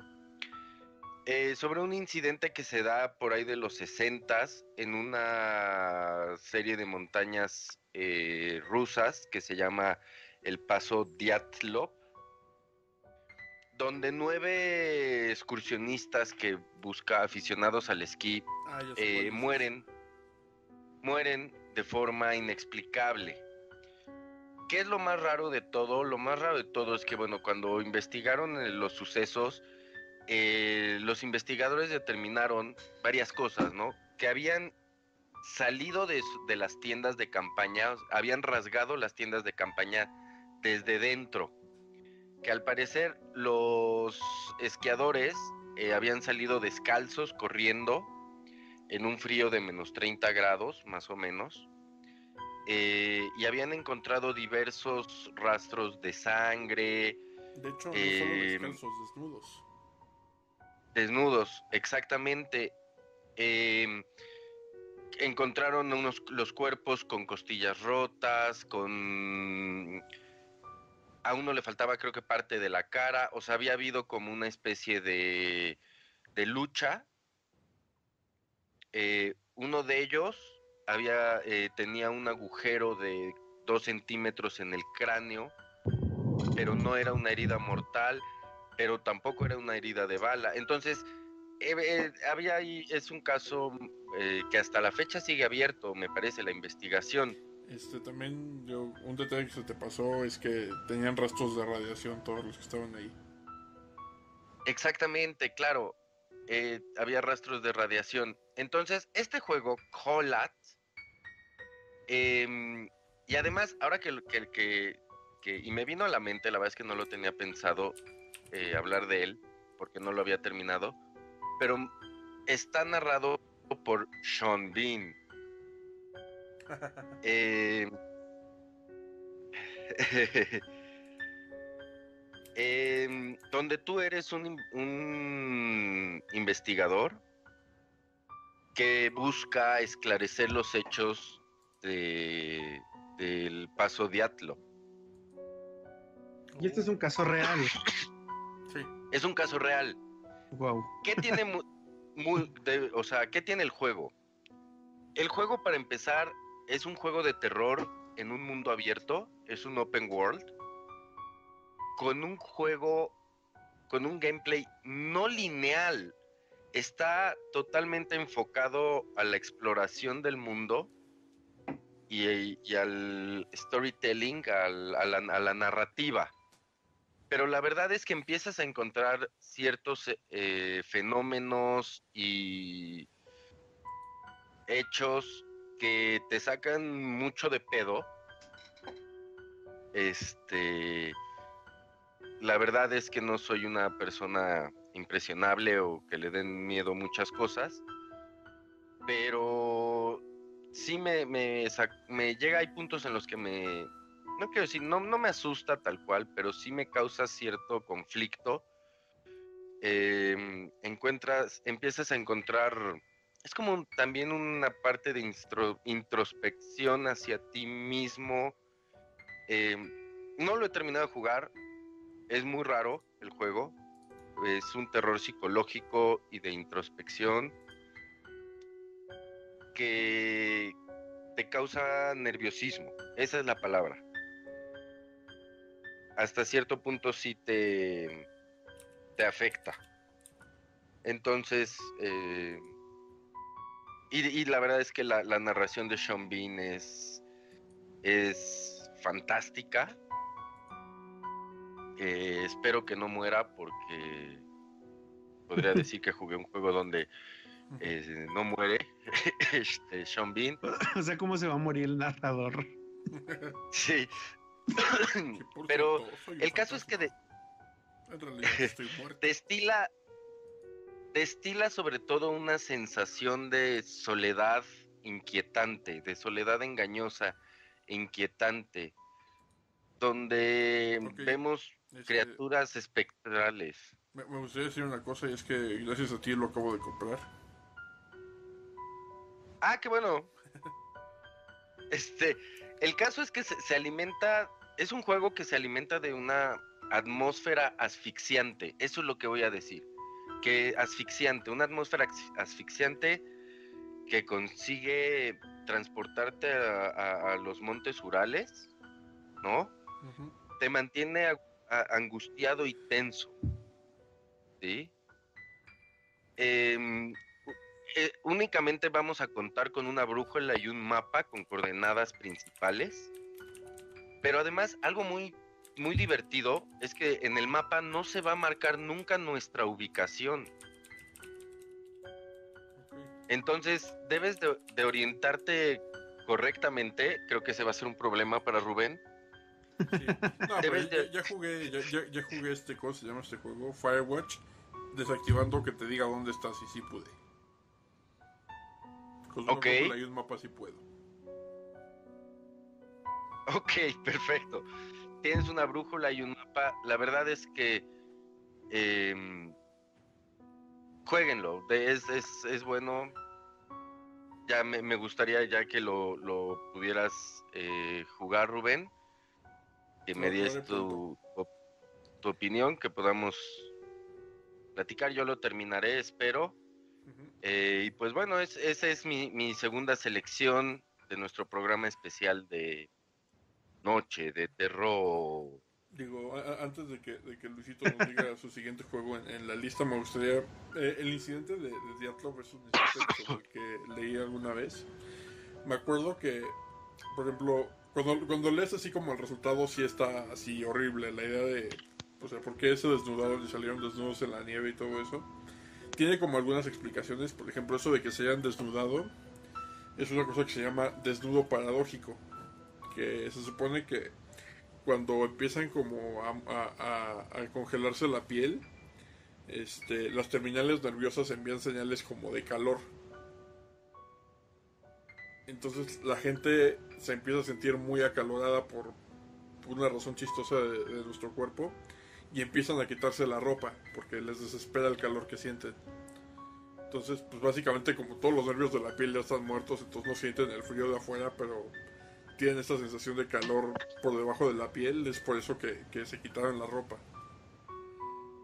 Este, también hubo como, como detalles relacionados con este, eh, la, la idea creo que lo que les pasó fue que este fue una tormenta, una ventisca que los enterró en nieve y, la hipotermia y todo eso fue lo que los puso como loquitos y malillos y, y, mucho de lo que encontraron puede atribuirse como a, la locura de estas personas, ¿no?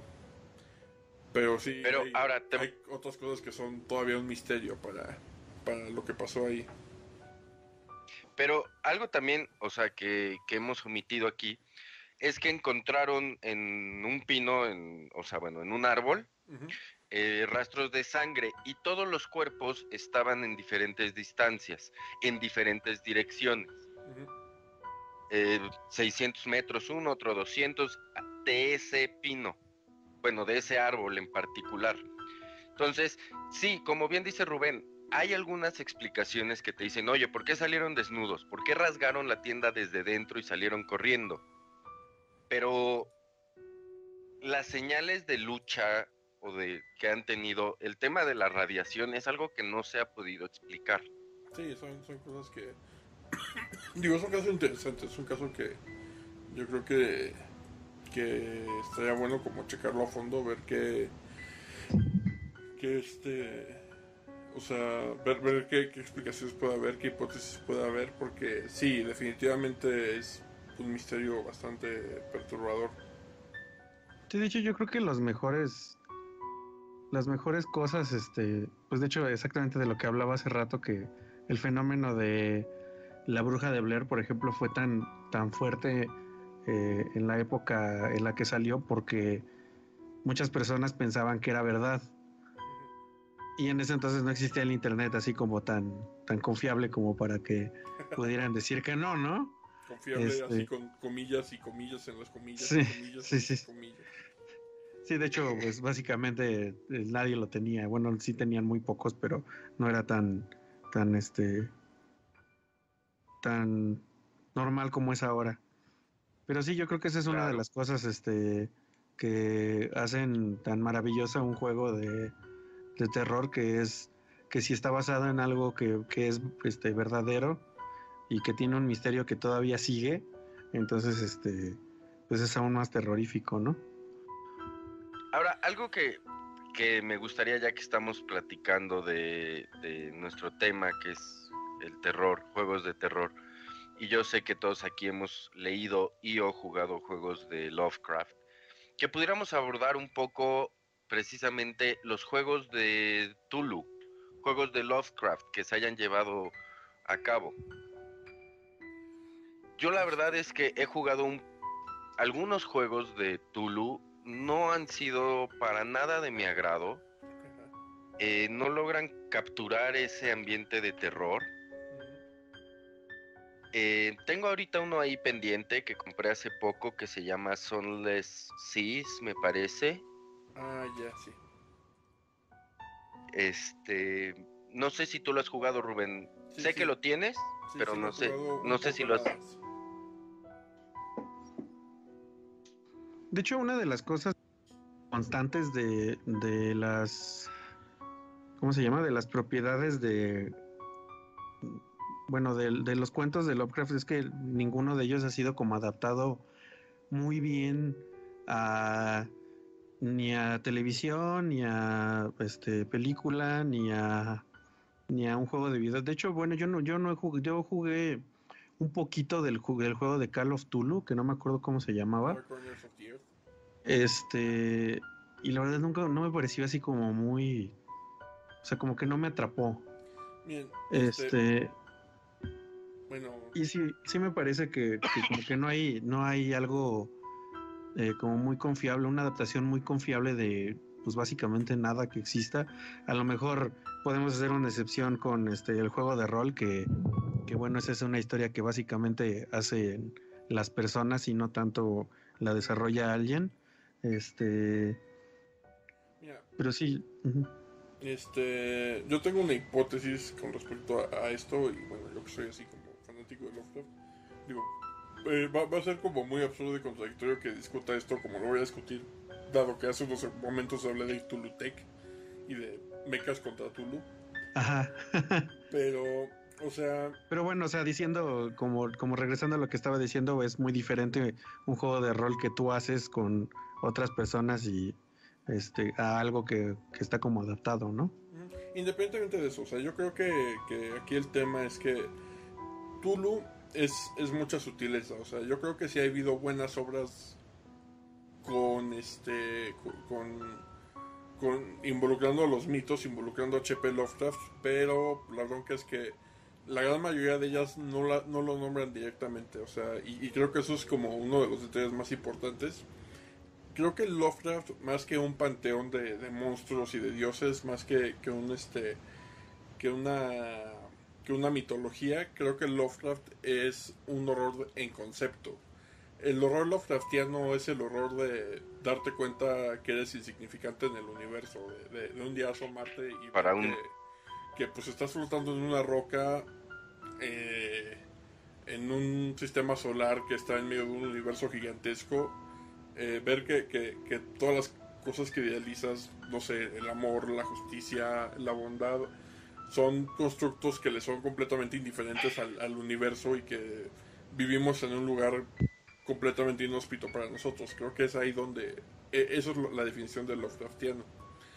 Entonces, el problema de los juegos es que eh, finalmente los juegos viven en un entorno donde to- todo necesita tener una barra de vida y todo necesita morirse. Entonces, cuando tú tratas de traer como algo Lovecraftiano a esa clase de, situación, es cuando te enfrentas a- al problema de que no puedes hacer algo que sea como convincentemente Lovecraftiano. Porque al final le tienes que poner una barra de vida al monstruo y tienes que encontrar la forma de matarlo.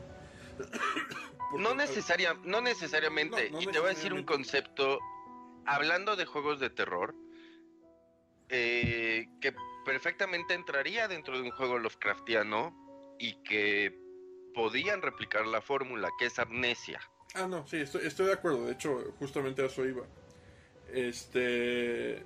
Eh, entonces, cuando tú, tú te quedas como casado con, con como los patrones de diseño clásicos de un videojuego, como con la idea de que pues es que tienes que tener como un reto y superar el reto y salir vivo y demás, creo que es ahí cuando se cae. O sea, por ejemplo, Call of Duty Dark Corners of the Earth me gusta como una maqueta de, de, de este de el- la sombra sobre Innsmouth, la escena del hotel, pero como una representación de un árbol Lovecraftiano me parece muy pobre, justamente por esto que comento.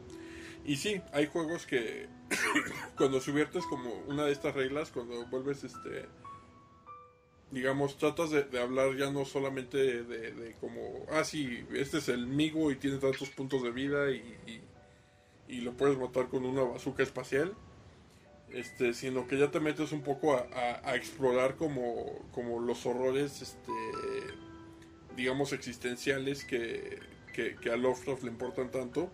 Eh, tienes juegos como, por ejemplo, Amnesia, que es un juego donde estás completamente indefenso ante el enemigo y donde pues, el, el juego básicamente lo mejor que puedes hacer es salir con vida y no mirar atrás ni ver lo que pasó. Este, tienes juegos como, como Silent Hill 2, que es un juego que me parece que, captura muy bien la esencia de Lovecraft, en el que, que este cuate se está dando cuenta de, de, los horrores personales y de cómo eh, de, cómo la manifestación de, estas cosas horribles de, que, existen en cada persona es tan sobrecogedora y tan tan vasta que no hay forma de de este de, de, de acabar con ello no o sea Pyramid Head es un enemigo que es este básicamente indestructible Invencible, sí. entonces, este. eh, me, me parece que, que- que va más por ahí. Y por eso no ha habido como, como tantas obras explícitamente Lovecraftianas que capturen eso bien. Porque casi todas quieren, se enfocan en el monstruo y en la criatura y en la resolución de, de una estructura de tres actos. De hecho. Sí, y de hecho, y de hecho básicamente es de lo que hablábamos eh, la vez pasada sobre Stranger Things, ¿no? Que al final este, perdió un poco de la del misticismo porque se enfocaron en tratar de este, impresionar con lo que pues realmente la mayoría, del- bueno, no sé la mayoría, pero por lo menos yo no estaba tan interesado en, ver al monstruo, más bien como la resolución de los personajes, es exactamente lo que estás diciendo. Este, y por eso como que hablamos un poco mal de esa parte de Stranger Things, del final, este, exactamente por lo que estás diciendo, porque era un temor psicológico que estaba afectando a los este, personajes y eventualmente se volvió como más real y pierde un poco el misticismo, ¿no? Así es. Pero bueno, ese es como mi punto de vista con respecto a eso. Entonces, Luisito, ¿qué otro juego Perfecto. que compartir?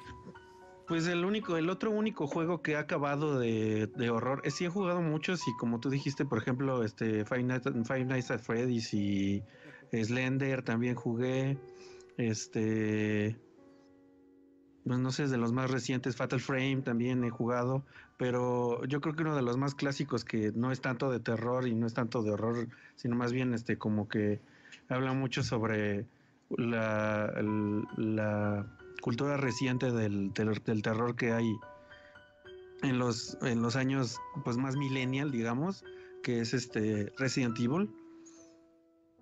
Que Resident Evil sí es, es más un juego, o sea, sí es, es más como un shooter. Yo pienso que es más como un shooter, pero también tiene mucha atmósfera. Bueno, el primer Resident Evil para los que para los que no sepan, este, pues igual se este, sufría las mismas eh, las mismas cosas que el primer Silent Hill, que las eh, las gráficas no eran tan buenas, pero pues igual te atrapaba en una atmósfera como un poco claustrofóbica por el por el hecho de que estaba en un lugar este muy pequeño y igual también te atrapaba el no saber como qué pasaba, ¿no? Pero no es no es tanto un juego de horror, no un tanto no es tanto un juego así como que te haga saltar o te haga sentirte este como incómodo como lo, lo han dicho, pero a mí me parece que o sea, hay muchísimos juegos últimamente que están como basados en esa fórmula que es este que es Resident Evil, que es este pues como tú dijiste, basados muchísimo más en los monstruos que en tanto la historia, ¿no?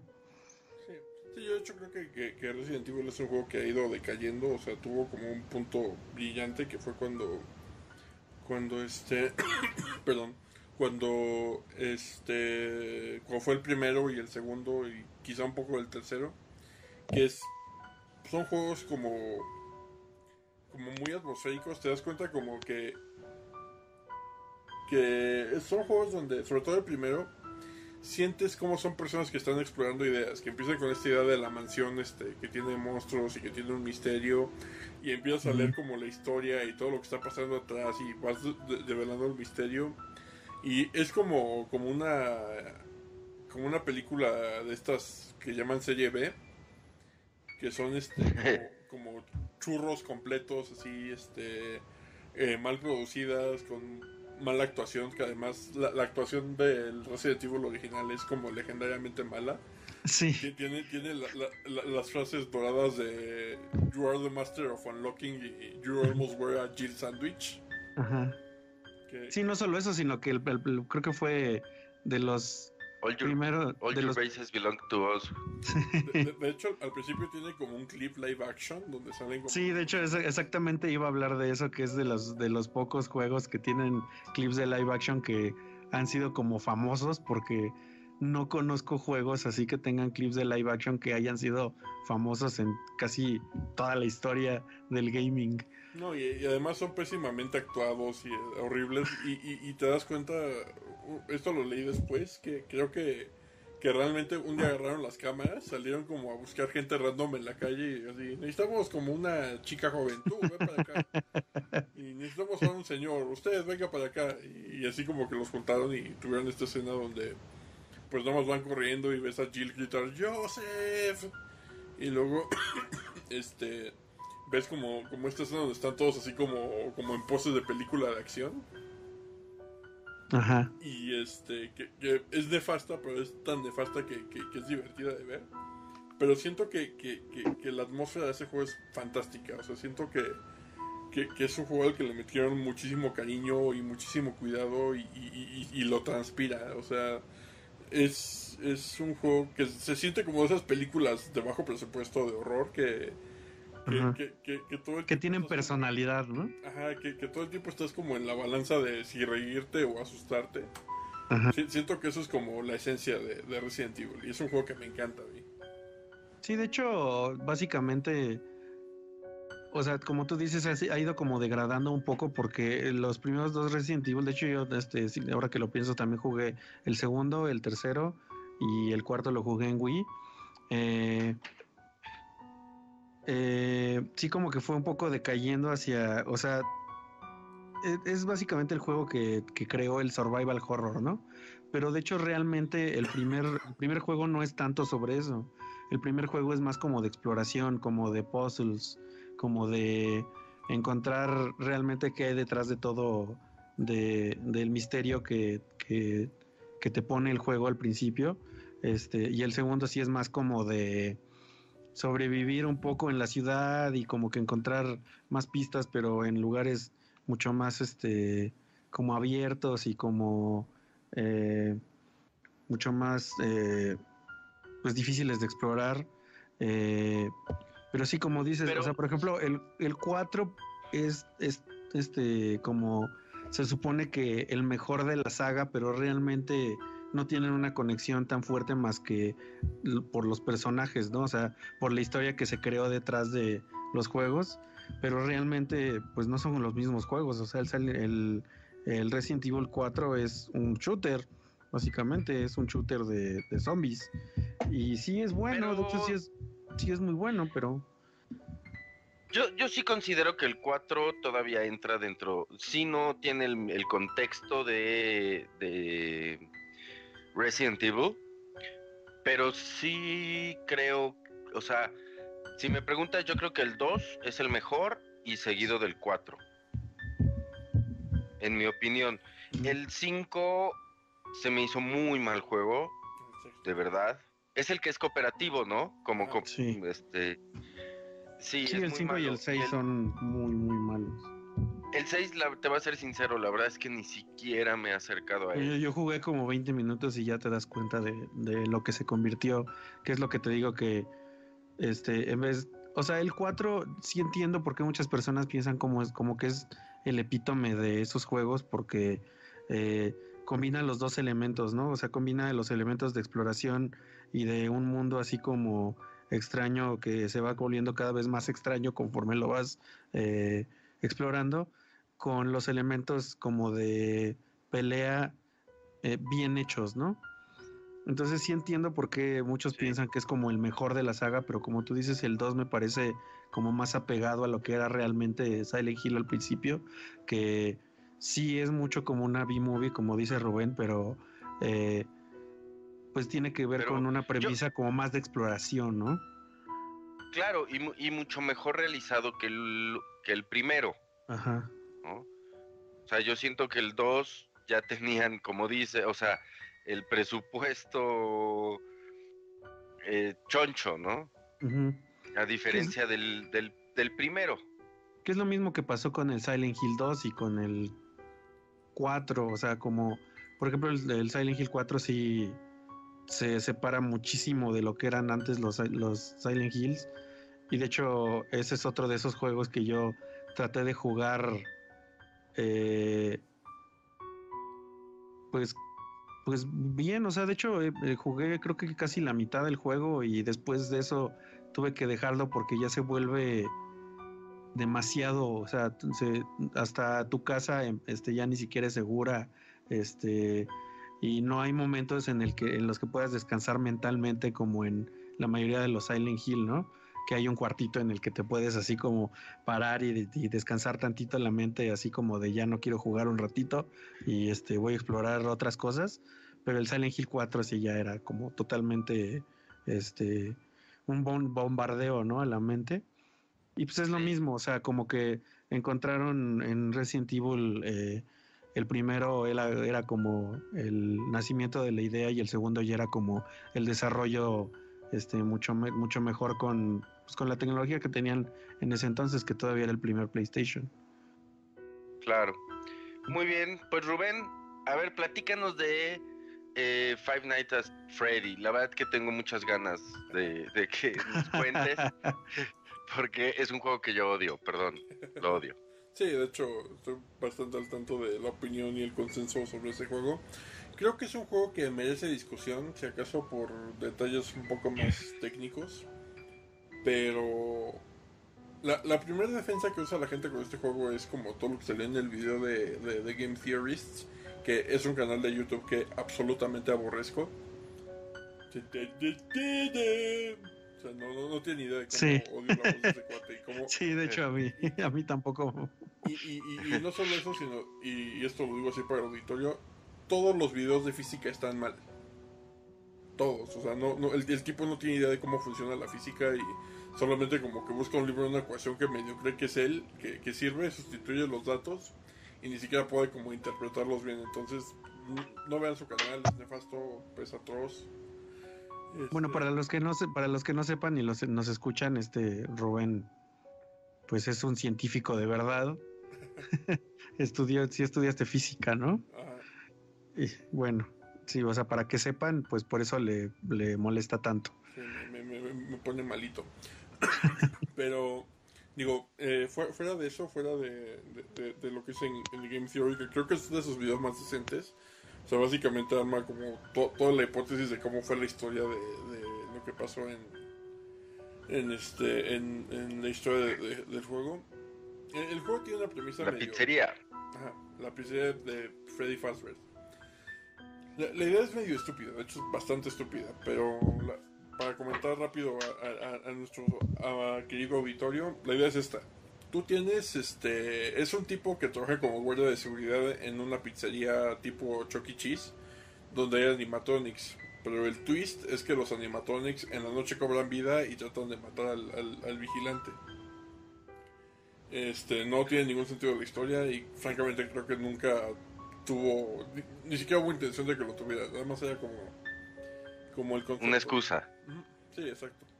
Pero la razón por la que yo creo que este juego merece ser discutido, este, y para poder andar en esa razón, primero tengo que hablar un poco de los jumpscares. Este, los jumpscares son como eh, cualquier fan del horror que, que, que, que medio se, pre- se respete, odia o dice que odia los jumpscares. Los jumpscares es básicamente cuando estás viendo la película y de repente todo se pone silencioso y oscuro y luego sale así como una persona y hace un ruido fuerte o, ves como una cara aparecer en la pantalla y, y son esos momentos que te asustan así de ¡ah! pero luego como que se te pasa el susto y ya. Este es básicamente como el, el clásico video donde tú estás viendo como que ah sí, encuentra las diferencias entre estas imágenes y luego te sale una cara horrible y un efecto de sonido y brincas. Es básicamente eso, eso es un jumpscare. Entonces, digo, finalmente creo que incluso las mejores películas de horror los tienen, entonces no creo que sean inherentemente malos. digo, Sí, de hecho, hasta, hasta yo creo que una de las películas este, más famosas de horror que existen, que es este El Exorcista, lo tiene. Y por ejemplo, mi película favorita de horror, que es El Resplandor, lo tiene. Entonces, este. Creo, creo que, que, que, que no es inherente malo, in- inherentemente malo el jumpscare. Creo que es malo cuando no viene acompañado como de, de una buena historia y buena atención. Porque eh, eso hace que se diluya. O sea, que inmediatamente cuando se te pasa el susto todo vuelve a la normalidad y, y, y, y no se queda nada contigo, todo se va. Cuando una película construye bien una atmósfera, aunque solo hay un jumpscare en toda la película, toda la película estás de puntitas y aterrorizado. Nada más porque hay uno bien acomodado. Entonces, finalmente creo que es un recurso válido. Y creo que más bien como no, no- no usarlos bien apoyados de, de, este, de una buena base es lo que hace que el jumpscare se sienta como un recurso barato. Y, y francamente lo es. Es una forma barata de, de asustarte, hacer que, que, que empieces a bombear adrenalina, pero no se queda contigo la experiencia. Entonces, Pero ese es mi. Ese es mi problema con Five Nights at Freddy's. No. Sí, el jumpscare es muy válido, pero te voy a decir, o sea, necesitas una ambientación, una historia, y necesitas eh, que no sea tu único recurso para asustar. Yo, creo que, lo que más bien Five Nights at Freddy's explora y, o sea, yo, yo lo clasifico no como un buen juego de horror, pero como un buen experimento de horror. casi todo, en videojuegos casi siempre que hay un jumpscare es un trigger event. ¿Qué quiere decir esto? Pasa un evento y ese evento desencadena un jumpscare. Por ejemplo, caminas a cierta parte del mapa. Llegas a cierta parte del mapa, por ejemplo en Resident Evil, hay una parte donde vas caminando en un costado de la mansión y cuando pasas por cierta parte se rompe la ventana y sale un perro y pues, te asusta, brincas. Ah, sí lo De hecho es al inicio. Sí, es uno de los momentos como más icónicos de, eh, Resident Evil. Eh, eso es un trigger event, es un evento que se desencadena cuando alguien hace como una acción específica, casi siempre caminar como a cierta parte del mapa o interactuar con algo en específico. Lo que hace Five Nights at Freddy's es que convierte, incorpora el jumpscare en la interacción de todo el juego. O sea, el jumpscare no solamente es como algo pasivo que ocurre cuando eh, desencadenas un, un evento en particular, sino que está embebido en las mecánicas y, está embebido de tal forma que eh, el, diseñador trata de que estés como muy distraído con el juego para meterte el susto así de la nada. Y es algo que se desgasta rapidísimo, sobre todo porque ya, llega un punto en que, lo empiezas a ver venir y ya no, no, tiene el efecto que, debería tener porque pues, para que un jumpscare funcione tiene que ser inesperado. Pero la idea de que el diseñador no solamente esté como como usando el jumpscare como un evento pasivo, sino que trate de, ver, de usar tu interacción en el sistema como para colártelo y en el momento en que sea más efectivo, creo que, que eso es lo que lo hace interesante, creo que eso es lo que hace que el juego merezca la pena ser discutido. O sea, en particular me refiero, por ejemplo, a hay este hay momentos en los que de repente como que estás persiguiendo a los monos estos en tus cámaras y de repente ves como a Freddy muy cerca y ves que no está haciendo nada y de repente ya no lo ves y, y pones la cámara para buscarlo y cuando la bajas está ahí esperándote y te asusta. Entonces la primera vez que pasa eso es horrible porque si te toma por sorpresa y, y dices maldito, o sea, se escondió de mí y lo odio, pero. Pero, me, parece que eso es interesante, que, que, cómo, lo coló ahí para que llegara en un momento inesperado, aunque ya lo estuvieras activamente buscando, aunque ya estuvieras pensando que iba a salir, de todos modos salió donde no lo esperabas. sí, pero en, mi opinión... De nuevo, no, no, lo estoy defendiendo como un juego o como, un como, como una idea de horror sino experimentar con esas ideas es lo que creo que hace que, merezca la pena discutirlo y creo que, es algo que, no se discute lo suficiente para mi gusto con respecto a ese juego y por eso yo le estoy dando como este pequeño espacio. No, pero, básicamente es... Y te, voy, y te voy a decir, tienes razón en lo que dices, sí solo sí lo juegas durante una hora. El problema con ese juego es que se vuelve no solo repetitivo, sino cansado y previsible lo que va a suceder. Sí, y es justamente lo que mencioné al principio, de nuevo, no, no, no es... Yo, por eso yo no lo clasifico como un juego, sino como un experimento. Es alguien jugando con esa idea, pero sin llevarla a, algo concreto. O sea, sí, fracasa como juego y fracasa por esa razón, porque cuando le agarras el modo, se cae. Pero como meter esas ideas en un juego más grande, con mucha más complejidad y con mucha más riqueza, yo creo que, sería muy interesante. Y creo que, Ahora, yo te voy a decir. Pues de hecho, básicamente ya, pasó, ¿no? Que es el juego del que hablabas la semana pasada, este de. En donde estás tratando de sobrevivir a una boba y uno te dice las instrucciones y otro te dice.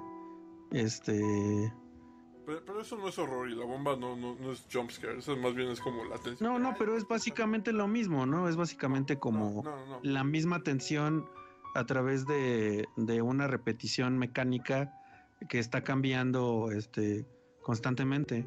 y tú estás tratando de evitar eso. No, porque, porque la bomba. O sea, la, la bomba no te sorprende. O sea, la, la, bomba se porta de una forma muy predecible y, y no es como tan orgánica. O sea, lo, que hace que, que, que, el, que, para mí eh, este experimento de Five Nights at Freddy's funcione es que justamente es impredecible y orgánico, al menos la primera vez que te pasa ya las 50 veces subsecuentes pues ya no. Pero es la idea de que, de que el juego como que sabe que vas a, o sea, el diseñador sabe como cuáles van a ser tus reacciones y, y, subvierte tus expectativas a la hora de que, de que dices, ah, ok, voy a hacer esto y de repente resulta que eso empeoró las cosas para ti. O sea, creo que eso es lo que lo hace diferente y, y eso no es algo que pase en, en, este... Seguido. No, no, al menos yo, yo, no conozco un juego donde pase más que Five Nights at Freddy's, por eso... Por eso lo... o sea, más bien, más bien lo ves entonces como algo, este como único dentro del género, ¿no? O sea, como que podría ser este. por eso lo discutimos. ajá, como que la persona que hizo el juego tuvo esa idea interesante. Obviamente pues, es un solo tipo y, los juegos hechos por una sola persona siempre son como muy, muy fallidos. Pero creo que, que, o sea, el tipo dio con una idea que vale la pena explorarla. O sea, es como. Sí, totalmente es, un juego experimental. Totalmente de acuerdo. Es, un juego experimental. Sí, sí, como yo lo clasificaría.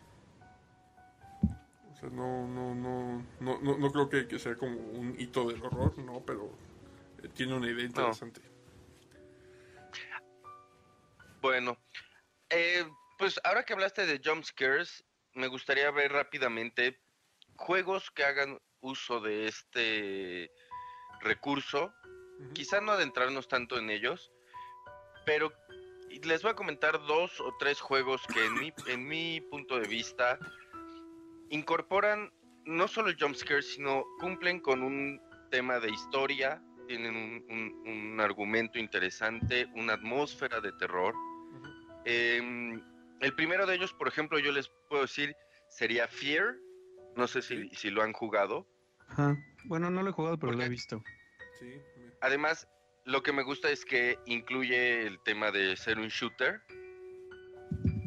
Em, en segundo, Alien Isolation, yo creo que, que incorpora el ambiente y hace, hace uso de este recurso de jumpscare. No sé cómo lo vean. Yo creo que... Sí, nunca lo he jugado. La, vez pasada que, que estabas hablando de Alien Isolation, creo que ahí tuvimos nuestro punto de, discusión, que es cuando me acusaste de ser un Cylon. este, que fue cuando... por cierto, todavía pensamos que eres un Cylon, pero pues eso no tiene nada que ver con eso, ¿no? Es que también he, de aceptar una cosa, mi opinión está un poco sesgada en este sentido porque soy un gran fan de, de todo el lore de Alien y de Depredador y entonces eh, Puede, puede que mi opinión esté sesgada, lo acepto. No, este. Eh, yo, creo que el juego juega con. El juego juega, bueno, sí. Creo que, que están este, tratando de meter muchas ideas interesantes. De hecho, me gusta, por ejemplo, eso que. Que para guardar tengas que como meter tu tarjeta y ver cómo va avanzando el. El contador. Creo que eso le añade mucha atención al juego que las puertas no sean como triviales de abrir, sino que tengas que estar este como accionándolas.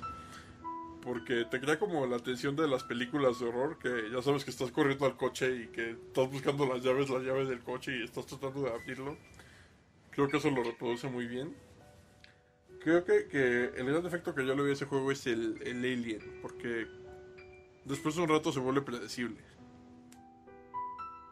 después de un rato sí puedes como, como, tantearlo y, anticipar sus movimientos y saber cómo, cómo distraerlo de forma muy confiable y que puedas pasar sin, sin problema. Y, al principio cuando en lo que estás aprendiendo cómo, cómo funciona y cómo, cómo actúa, es horrible porque sí te sientes como que eres una presa y te están cazando. Pero a medida que le vas agarrando el modo, esa sensación se empieza a erosionar hasta que ya se vuelve como rutinario ver al, al xenomorfo. Es así como que, ay, viene el xenomorfo. Bueno, voy a craftear mi cosa que distrae y luego se lo voy a aventar y me voy por otro lado y... Es que yo te voy a ser sincero, yo hice un poco, no de trampa, pero yo pasé el juego sin craftear ninguno de esos aparatos. que distraen y demás. Eh, entonces, eso le metió mucho, mucha tensión al juego, en mi juego. ¿No? Porque sí, evidentemente el, el contar con recursos que te ayudan, eh, y sí, como dices, básicamente el, el xenomorfo se convertía hasta cierto punto predecible. Entonces sabías cómo torearlo, ¿no? Yo decidí jugar sin, sin estos recursos y la verdad es que le mete mucho más tensión al juego. No, digo, me, imagino. Entonces. Pero es... Pero bueno. Eh, además. tú te customizaste la experiencia. Sí, claro. Em, además de Island Isolation, tenemos como ejemplo eh, Dead Space. Dead Space es un juego que te mete mucho ambiente. Te mete de hecho, es exactamente el juego del que iba a hablar.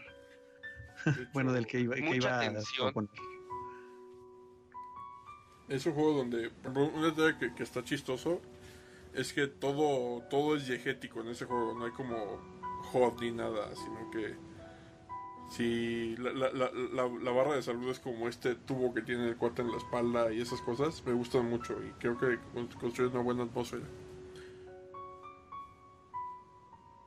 Sí, pero además la historia, a mí me encanta la historia y se me hace muy, muy interesante, ¿no? El encontrar estos, este monolito y todo lo que sucede a raíz de él y que utiliza el, el jumpscare en muchas ocasiones.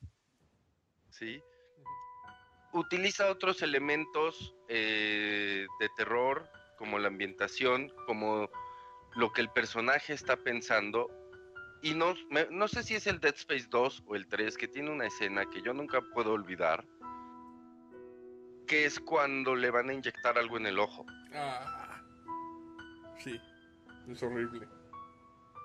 Esas escenas que te estás retorciendo en la silla mientras las ves. Pero que además tú tienes que interactuar, o sea, no puedes no verlo porque tú tienes que guiar el láser. Sí. Entonces, creo que es este un juego fantástico de terror. que sí. Solo he habido dos juegos que me han hecho retorcerme en la silla, que uno fue Dead Space y el otro fue Metal Gear Solid 5 Ground Zeroes.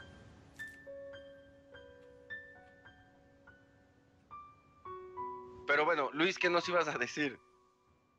No, exactamente iba a hablar sobre, sobre Dead Space o como sobre cómo es este. Igual usa la atmósfera, pero también utiliza los jumpscares para. Pues como una herramienta. Y de hecho, yo estoy totalmente de acuerdo con Rubén que, que sí, los jumpscares son una muy buena herramienta para. para la narración, si son este, usados con cuidado, ¿no? O sea, con, con todo un entorno atrás.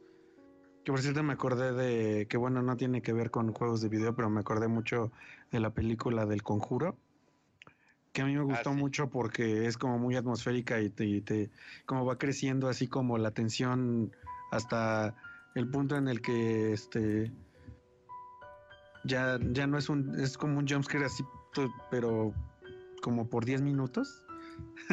sí. Sí, pero bueno, me acordé de eso exactamente. Es que regresamos al punto. El jumpscare es genial, una herramienta genial, siempre y cuando no sea tu única herramienta de, terror. Y de hecho, hay un juego por ahí eh, parecido al Dead Space, pero más terrenal, que se llama Evil Within. No sé si lo jugaron o escucharon sobre él. Sí, no me gustó. Exactamente, justo eso iba a decir. Es muy parecido.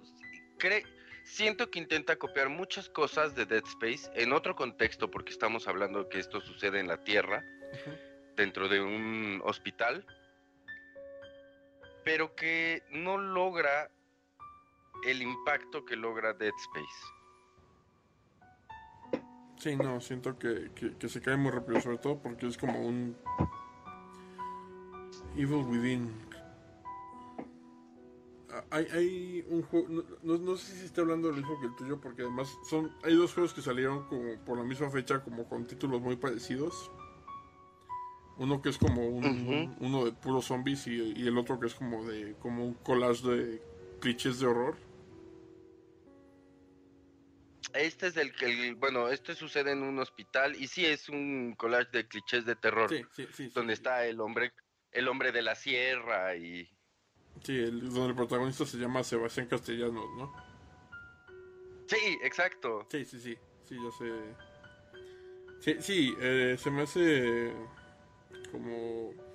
Eh, hay un análisis muy bueno que hace este Jatsi con respecto a ese juego, que dice que se imagina que estaba como un tipo en su computadora y llega un tipo y le dice, oye, necesito que hagas un juego de horror. Dice, bueno, pero ¿qué más? Pues un juego de horror.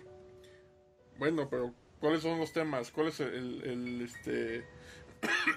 eh, ¿Cuál va a ser la atmósfera? ¿Cuál va a ser el setting? Horror, horror y horror. Maldita sea, ¿por qué le tengo que explicar todo? Y se va todo enojado. Entonces, este. Y, que como resultado de eso, básicamente hicieron como un pastiche de. de todo lo que se les ocurría de. de horror, que está asociado con el horror. Y, sí, o sea, así se siente. O sea, sientes que.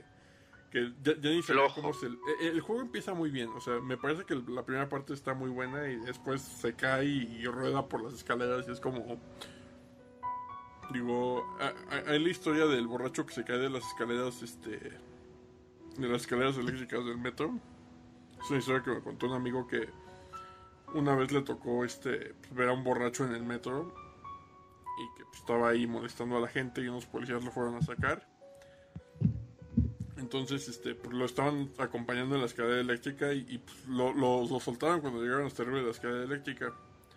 Entonces el borracho por quererse volver a meter a la estación empezó a caminar a la escalera, pero se fue a la, que, a la escalera que sube, no a la que baja.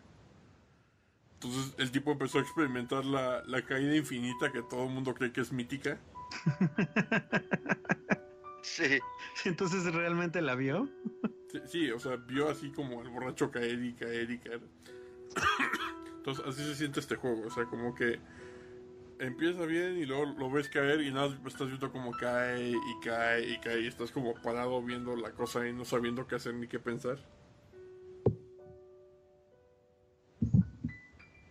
Qué bueno, yo, yo así como aprovechando esta pausa incómoda, voy a hacer una como pequeña mención honorífica que, honorífica que no tiene nada que ver con el terror, pero hablando exactamente de eso, así como de clichés de terror y todo eso.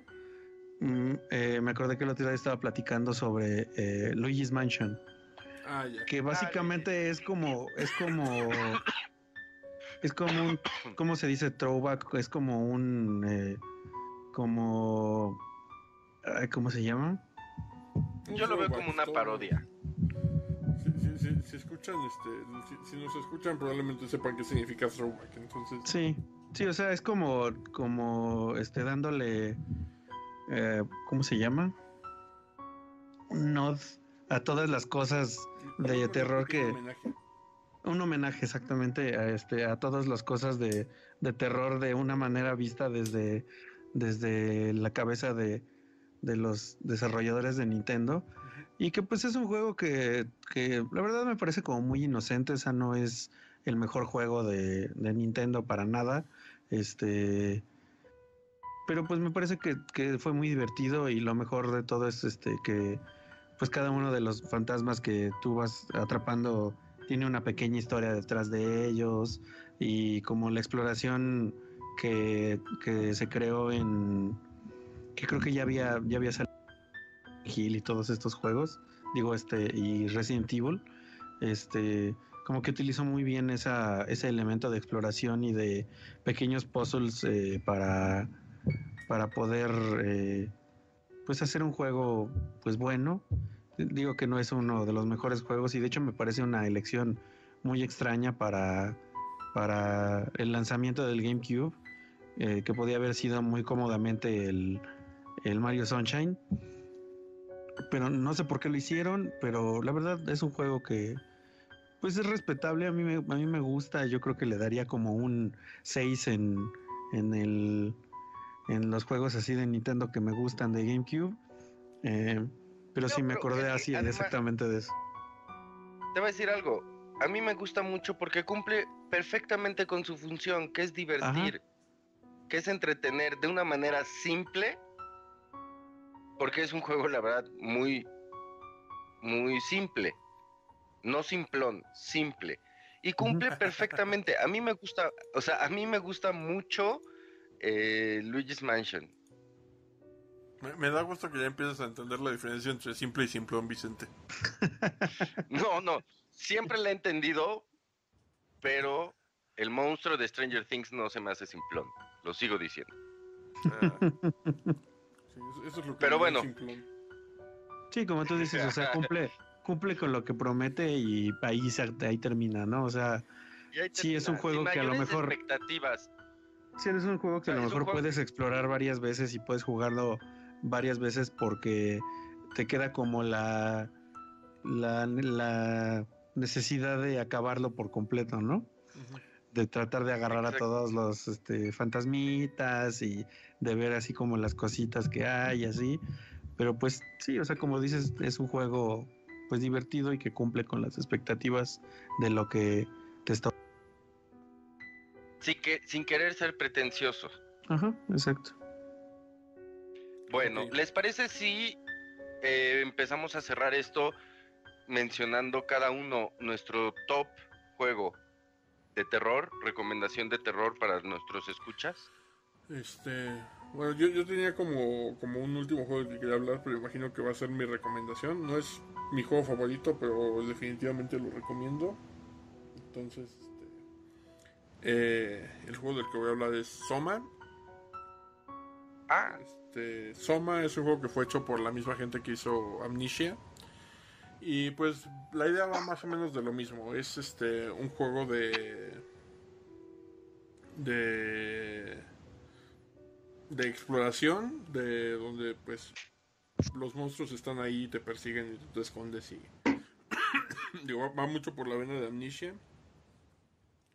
Pero la diferencia principal es que este juego está mucho más cargado hacia hacia su historia y hacia lo que mucho más horror eh, en el juego experimentas mucho más horror de lo que está escrito en él y de los temas que plantea y las preguntas que hace más que de los monstruos y las situaciones. O sea es un juego donde trata mucho el tema de, la identidad de qué, qué significa ser una persona y qué significa este ser tú y que y, hasta dónde puedes como estirar tu identidad o sea el, juego básicamente este abre con una persona que se va a someter como a un tratamiento este eh, para un problema de salud que tiene.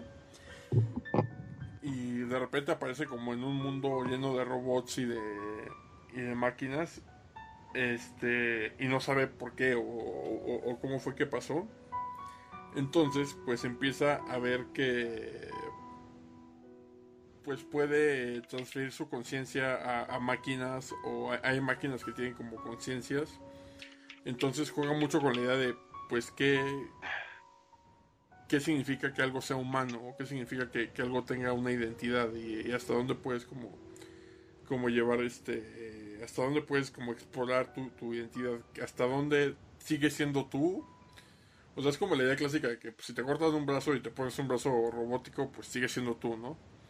Pero si te cortas una pierna y te pones una pierna robótica, sigue siendo tú. Pero hasta qué punto sigue siendo tú. Es, sí, es como el, el, clásico cuento del... ¿Cómo se llama el bote de Teseo? Algo así se llama el cuento, ¿no? El barco de... Sí, algo así. A ver si lo encuentro. Sí, el, barco que... Es Rubén buscándolo. Sí, Rubén buscándolo. El barco de Teseo. El barco de Teseo se llama. Sí. Sí. Sí, sí que, sí, que, tiene que ver eso, que, que, que, es así como esa paradoja filosófica, ¿no? De que en qué momento deja de ser el barco el mismo barco y que tiene que ver exactamente con eso. Sí, sí, o sea, y eso es como uno de los varios temas que, que explora el juego. a mí me gusta mucho, pero o sea, es un juego que, que, es más que nada la forma en la que está escrito es donde, donde, está como la, la, sustancia del juego. Es, es un juego que, que, te hace pensar mucho y, y sí te hace como que tener medio crisis existenciales, este, justamente pensando en eso, ¿no? Pensando en la idea de, identidad y, y, y, cómo, cómo, es un concepto tan frágil y tan vago que, que este, que, que cuando lo, lo eh, eh, es, o sea, la idea de pensar que tú dejes de ser tú es como horrible y hay muchas formas en las que puede pasar, o sea, por ejemplo, imagínate una persona con Alzheimer que pues, ya no se acuerda de las cosas y que vive en otra época y en otro momento. Este. O sea, ¿cómo debe ser estar en. Sí, ¿qué, es lo que está pasando, no? Esa persona. Ajá, y, y, y, sí, es, es bastante inquietante. Yo, yo recomiendo mucho ese juego por, eso. Sí, de hecho, yo creo que, bueno, me doy cuenta de que de que los juegos que más te gustan de horror son como que esos que tratan de sobre cosas filosóficas sobre ti mismo, ¿no? Y yo creo que esos son los que me dan más miedo personalmente porque este no sé, o sea, trato de no meterme mucho en esos como problemas psicológicos este y filosóficos de la mente porque este yo creo que son como los más cercanos a todos, a todas las personas, ¿no? Sí. Eh, o por lo menos a las personas que como que con con... No quiero decir con más inteligencia porque voy a sonar pretencioso, pero pues así pasa, ¿no? este... Digamos que a las personas más introspectivas. Ajá, introspectivas, exactamente. Exacto. Este... Y sí, yo siento que pues como que tenemos esos gustos en común y yo por eso exactamente no me meto mucho en ese mundo de los, de los juegos de terror porque no quiero explorar tanto esa parte de, del, del dilema este, filosófico de la existencia porque ya, o sea, ya, ya lidio demasiado con eso en mi vida normal, ¿no?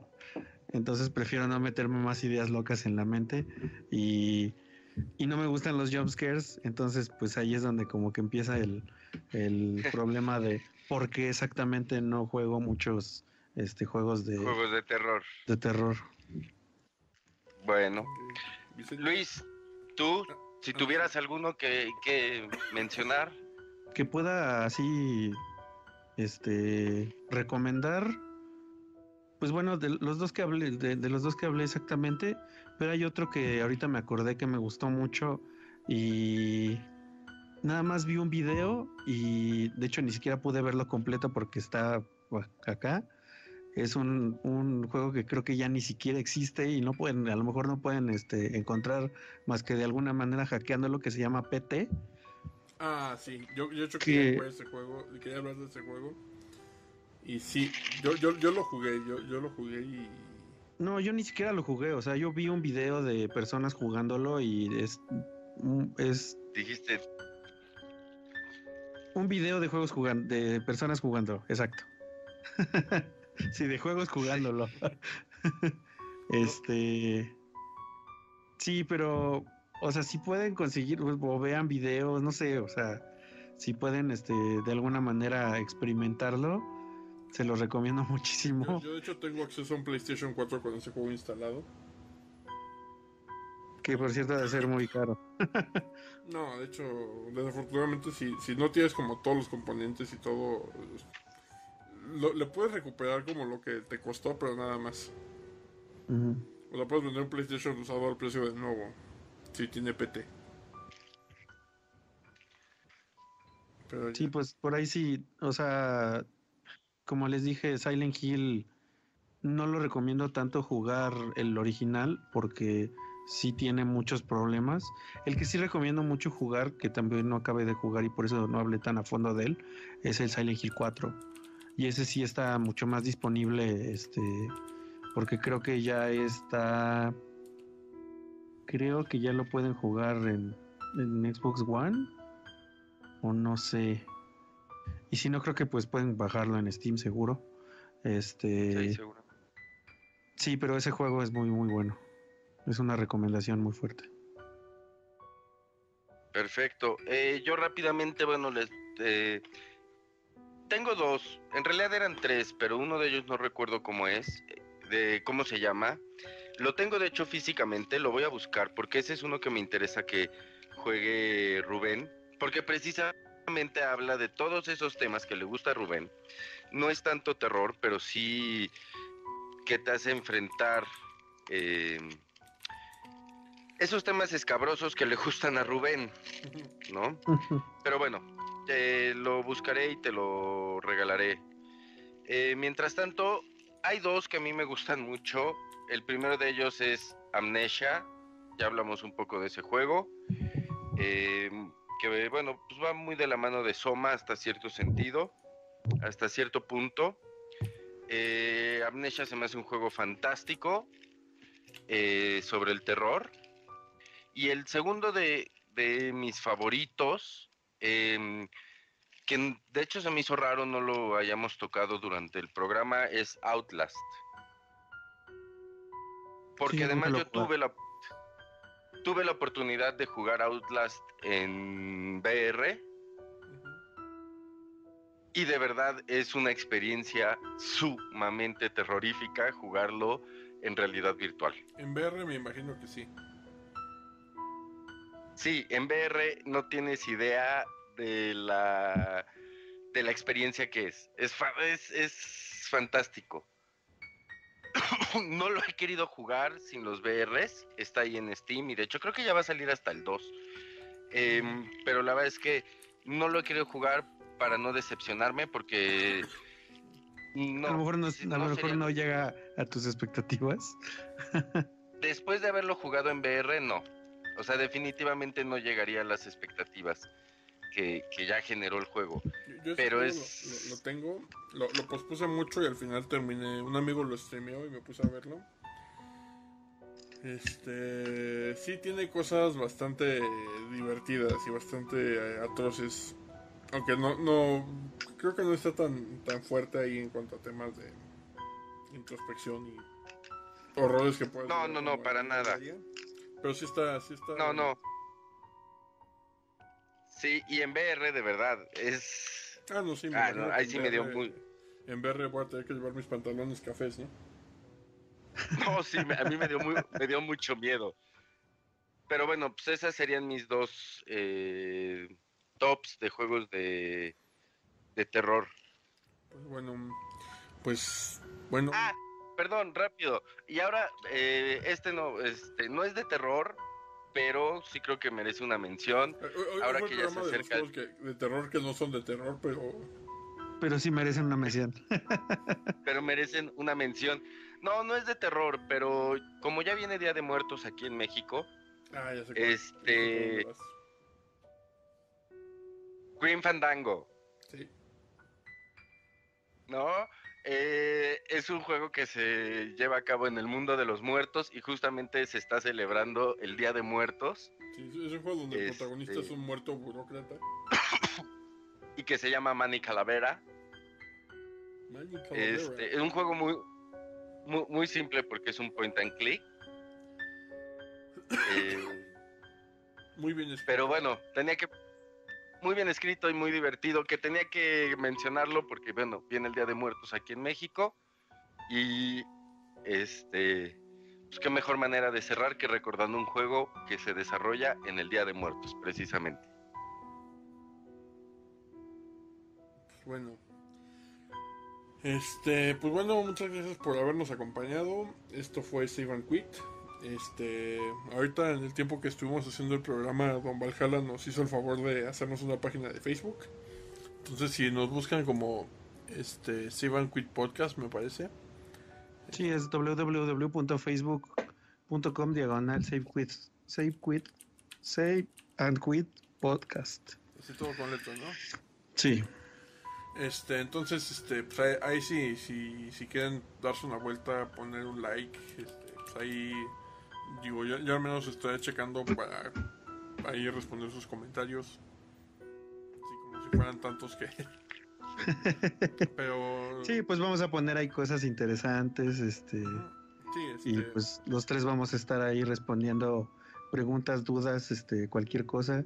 Y también suscríbanse al canal de YouTube si los están, si creo que es el único eh, lugar en donde estamos subiendo los podcasts por ahora. Sí, este, este... van a estar en SoundCloud, pero próximamente no sé cuándo llegue. sí, pues vamos a tratar de expandirnos lo más que podamos. Este, denle like a esa página de Facebook y suscríbanse, comenten, compartan los, los podcasts. Sí, si tienen algún comentario, aunque sea aunque sea algo malo, aunque sea nos mienten nuestras madres, por favor. no, por favor, particípenos, participen, eh, vamos a estar al tanto de sus comentarios, por ahí seguramente subiremos pues noticias relevantes del mundo del videojuego eh, y pues bueno, participen y, apoyen esta buena causa. Y bueno, también se vale sugerir y proponer temas y cosas que, les gustaría que habláramos. O hacer preguntas específicas que contestaremos ahí en el podcast. Pero bueno, el punto es que pues, por ahí no nos ignoren. Perfecto, pues bueno. Vicente, si quieres por favor despedir a, a todos. Bueno, pues esto fue Save and Quit en su tercera emisión. Esperamos que les haya gustado mucho. Con ustedes está, estuvo el gordo criticón. Hola, ¿qué tal? Tom Valhalla. Y nos vemos la próxima. Muchas gracias por escucharnos. Y pues un servidor, Vicente Andapia. Esperamos nos podamos escuchar muy pronto.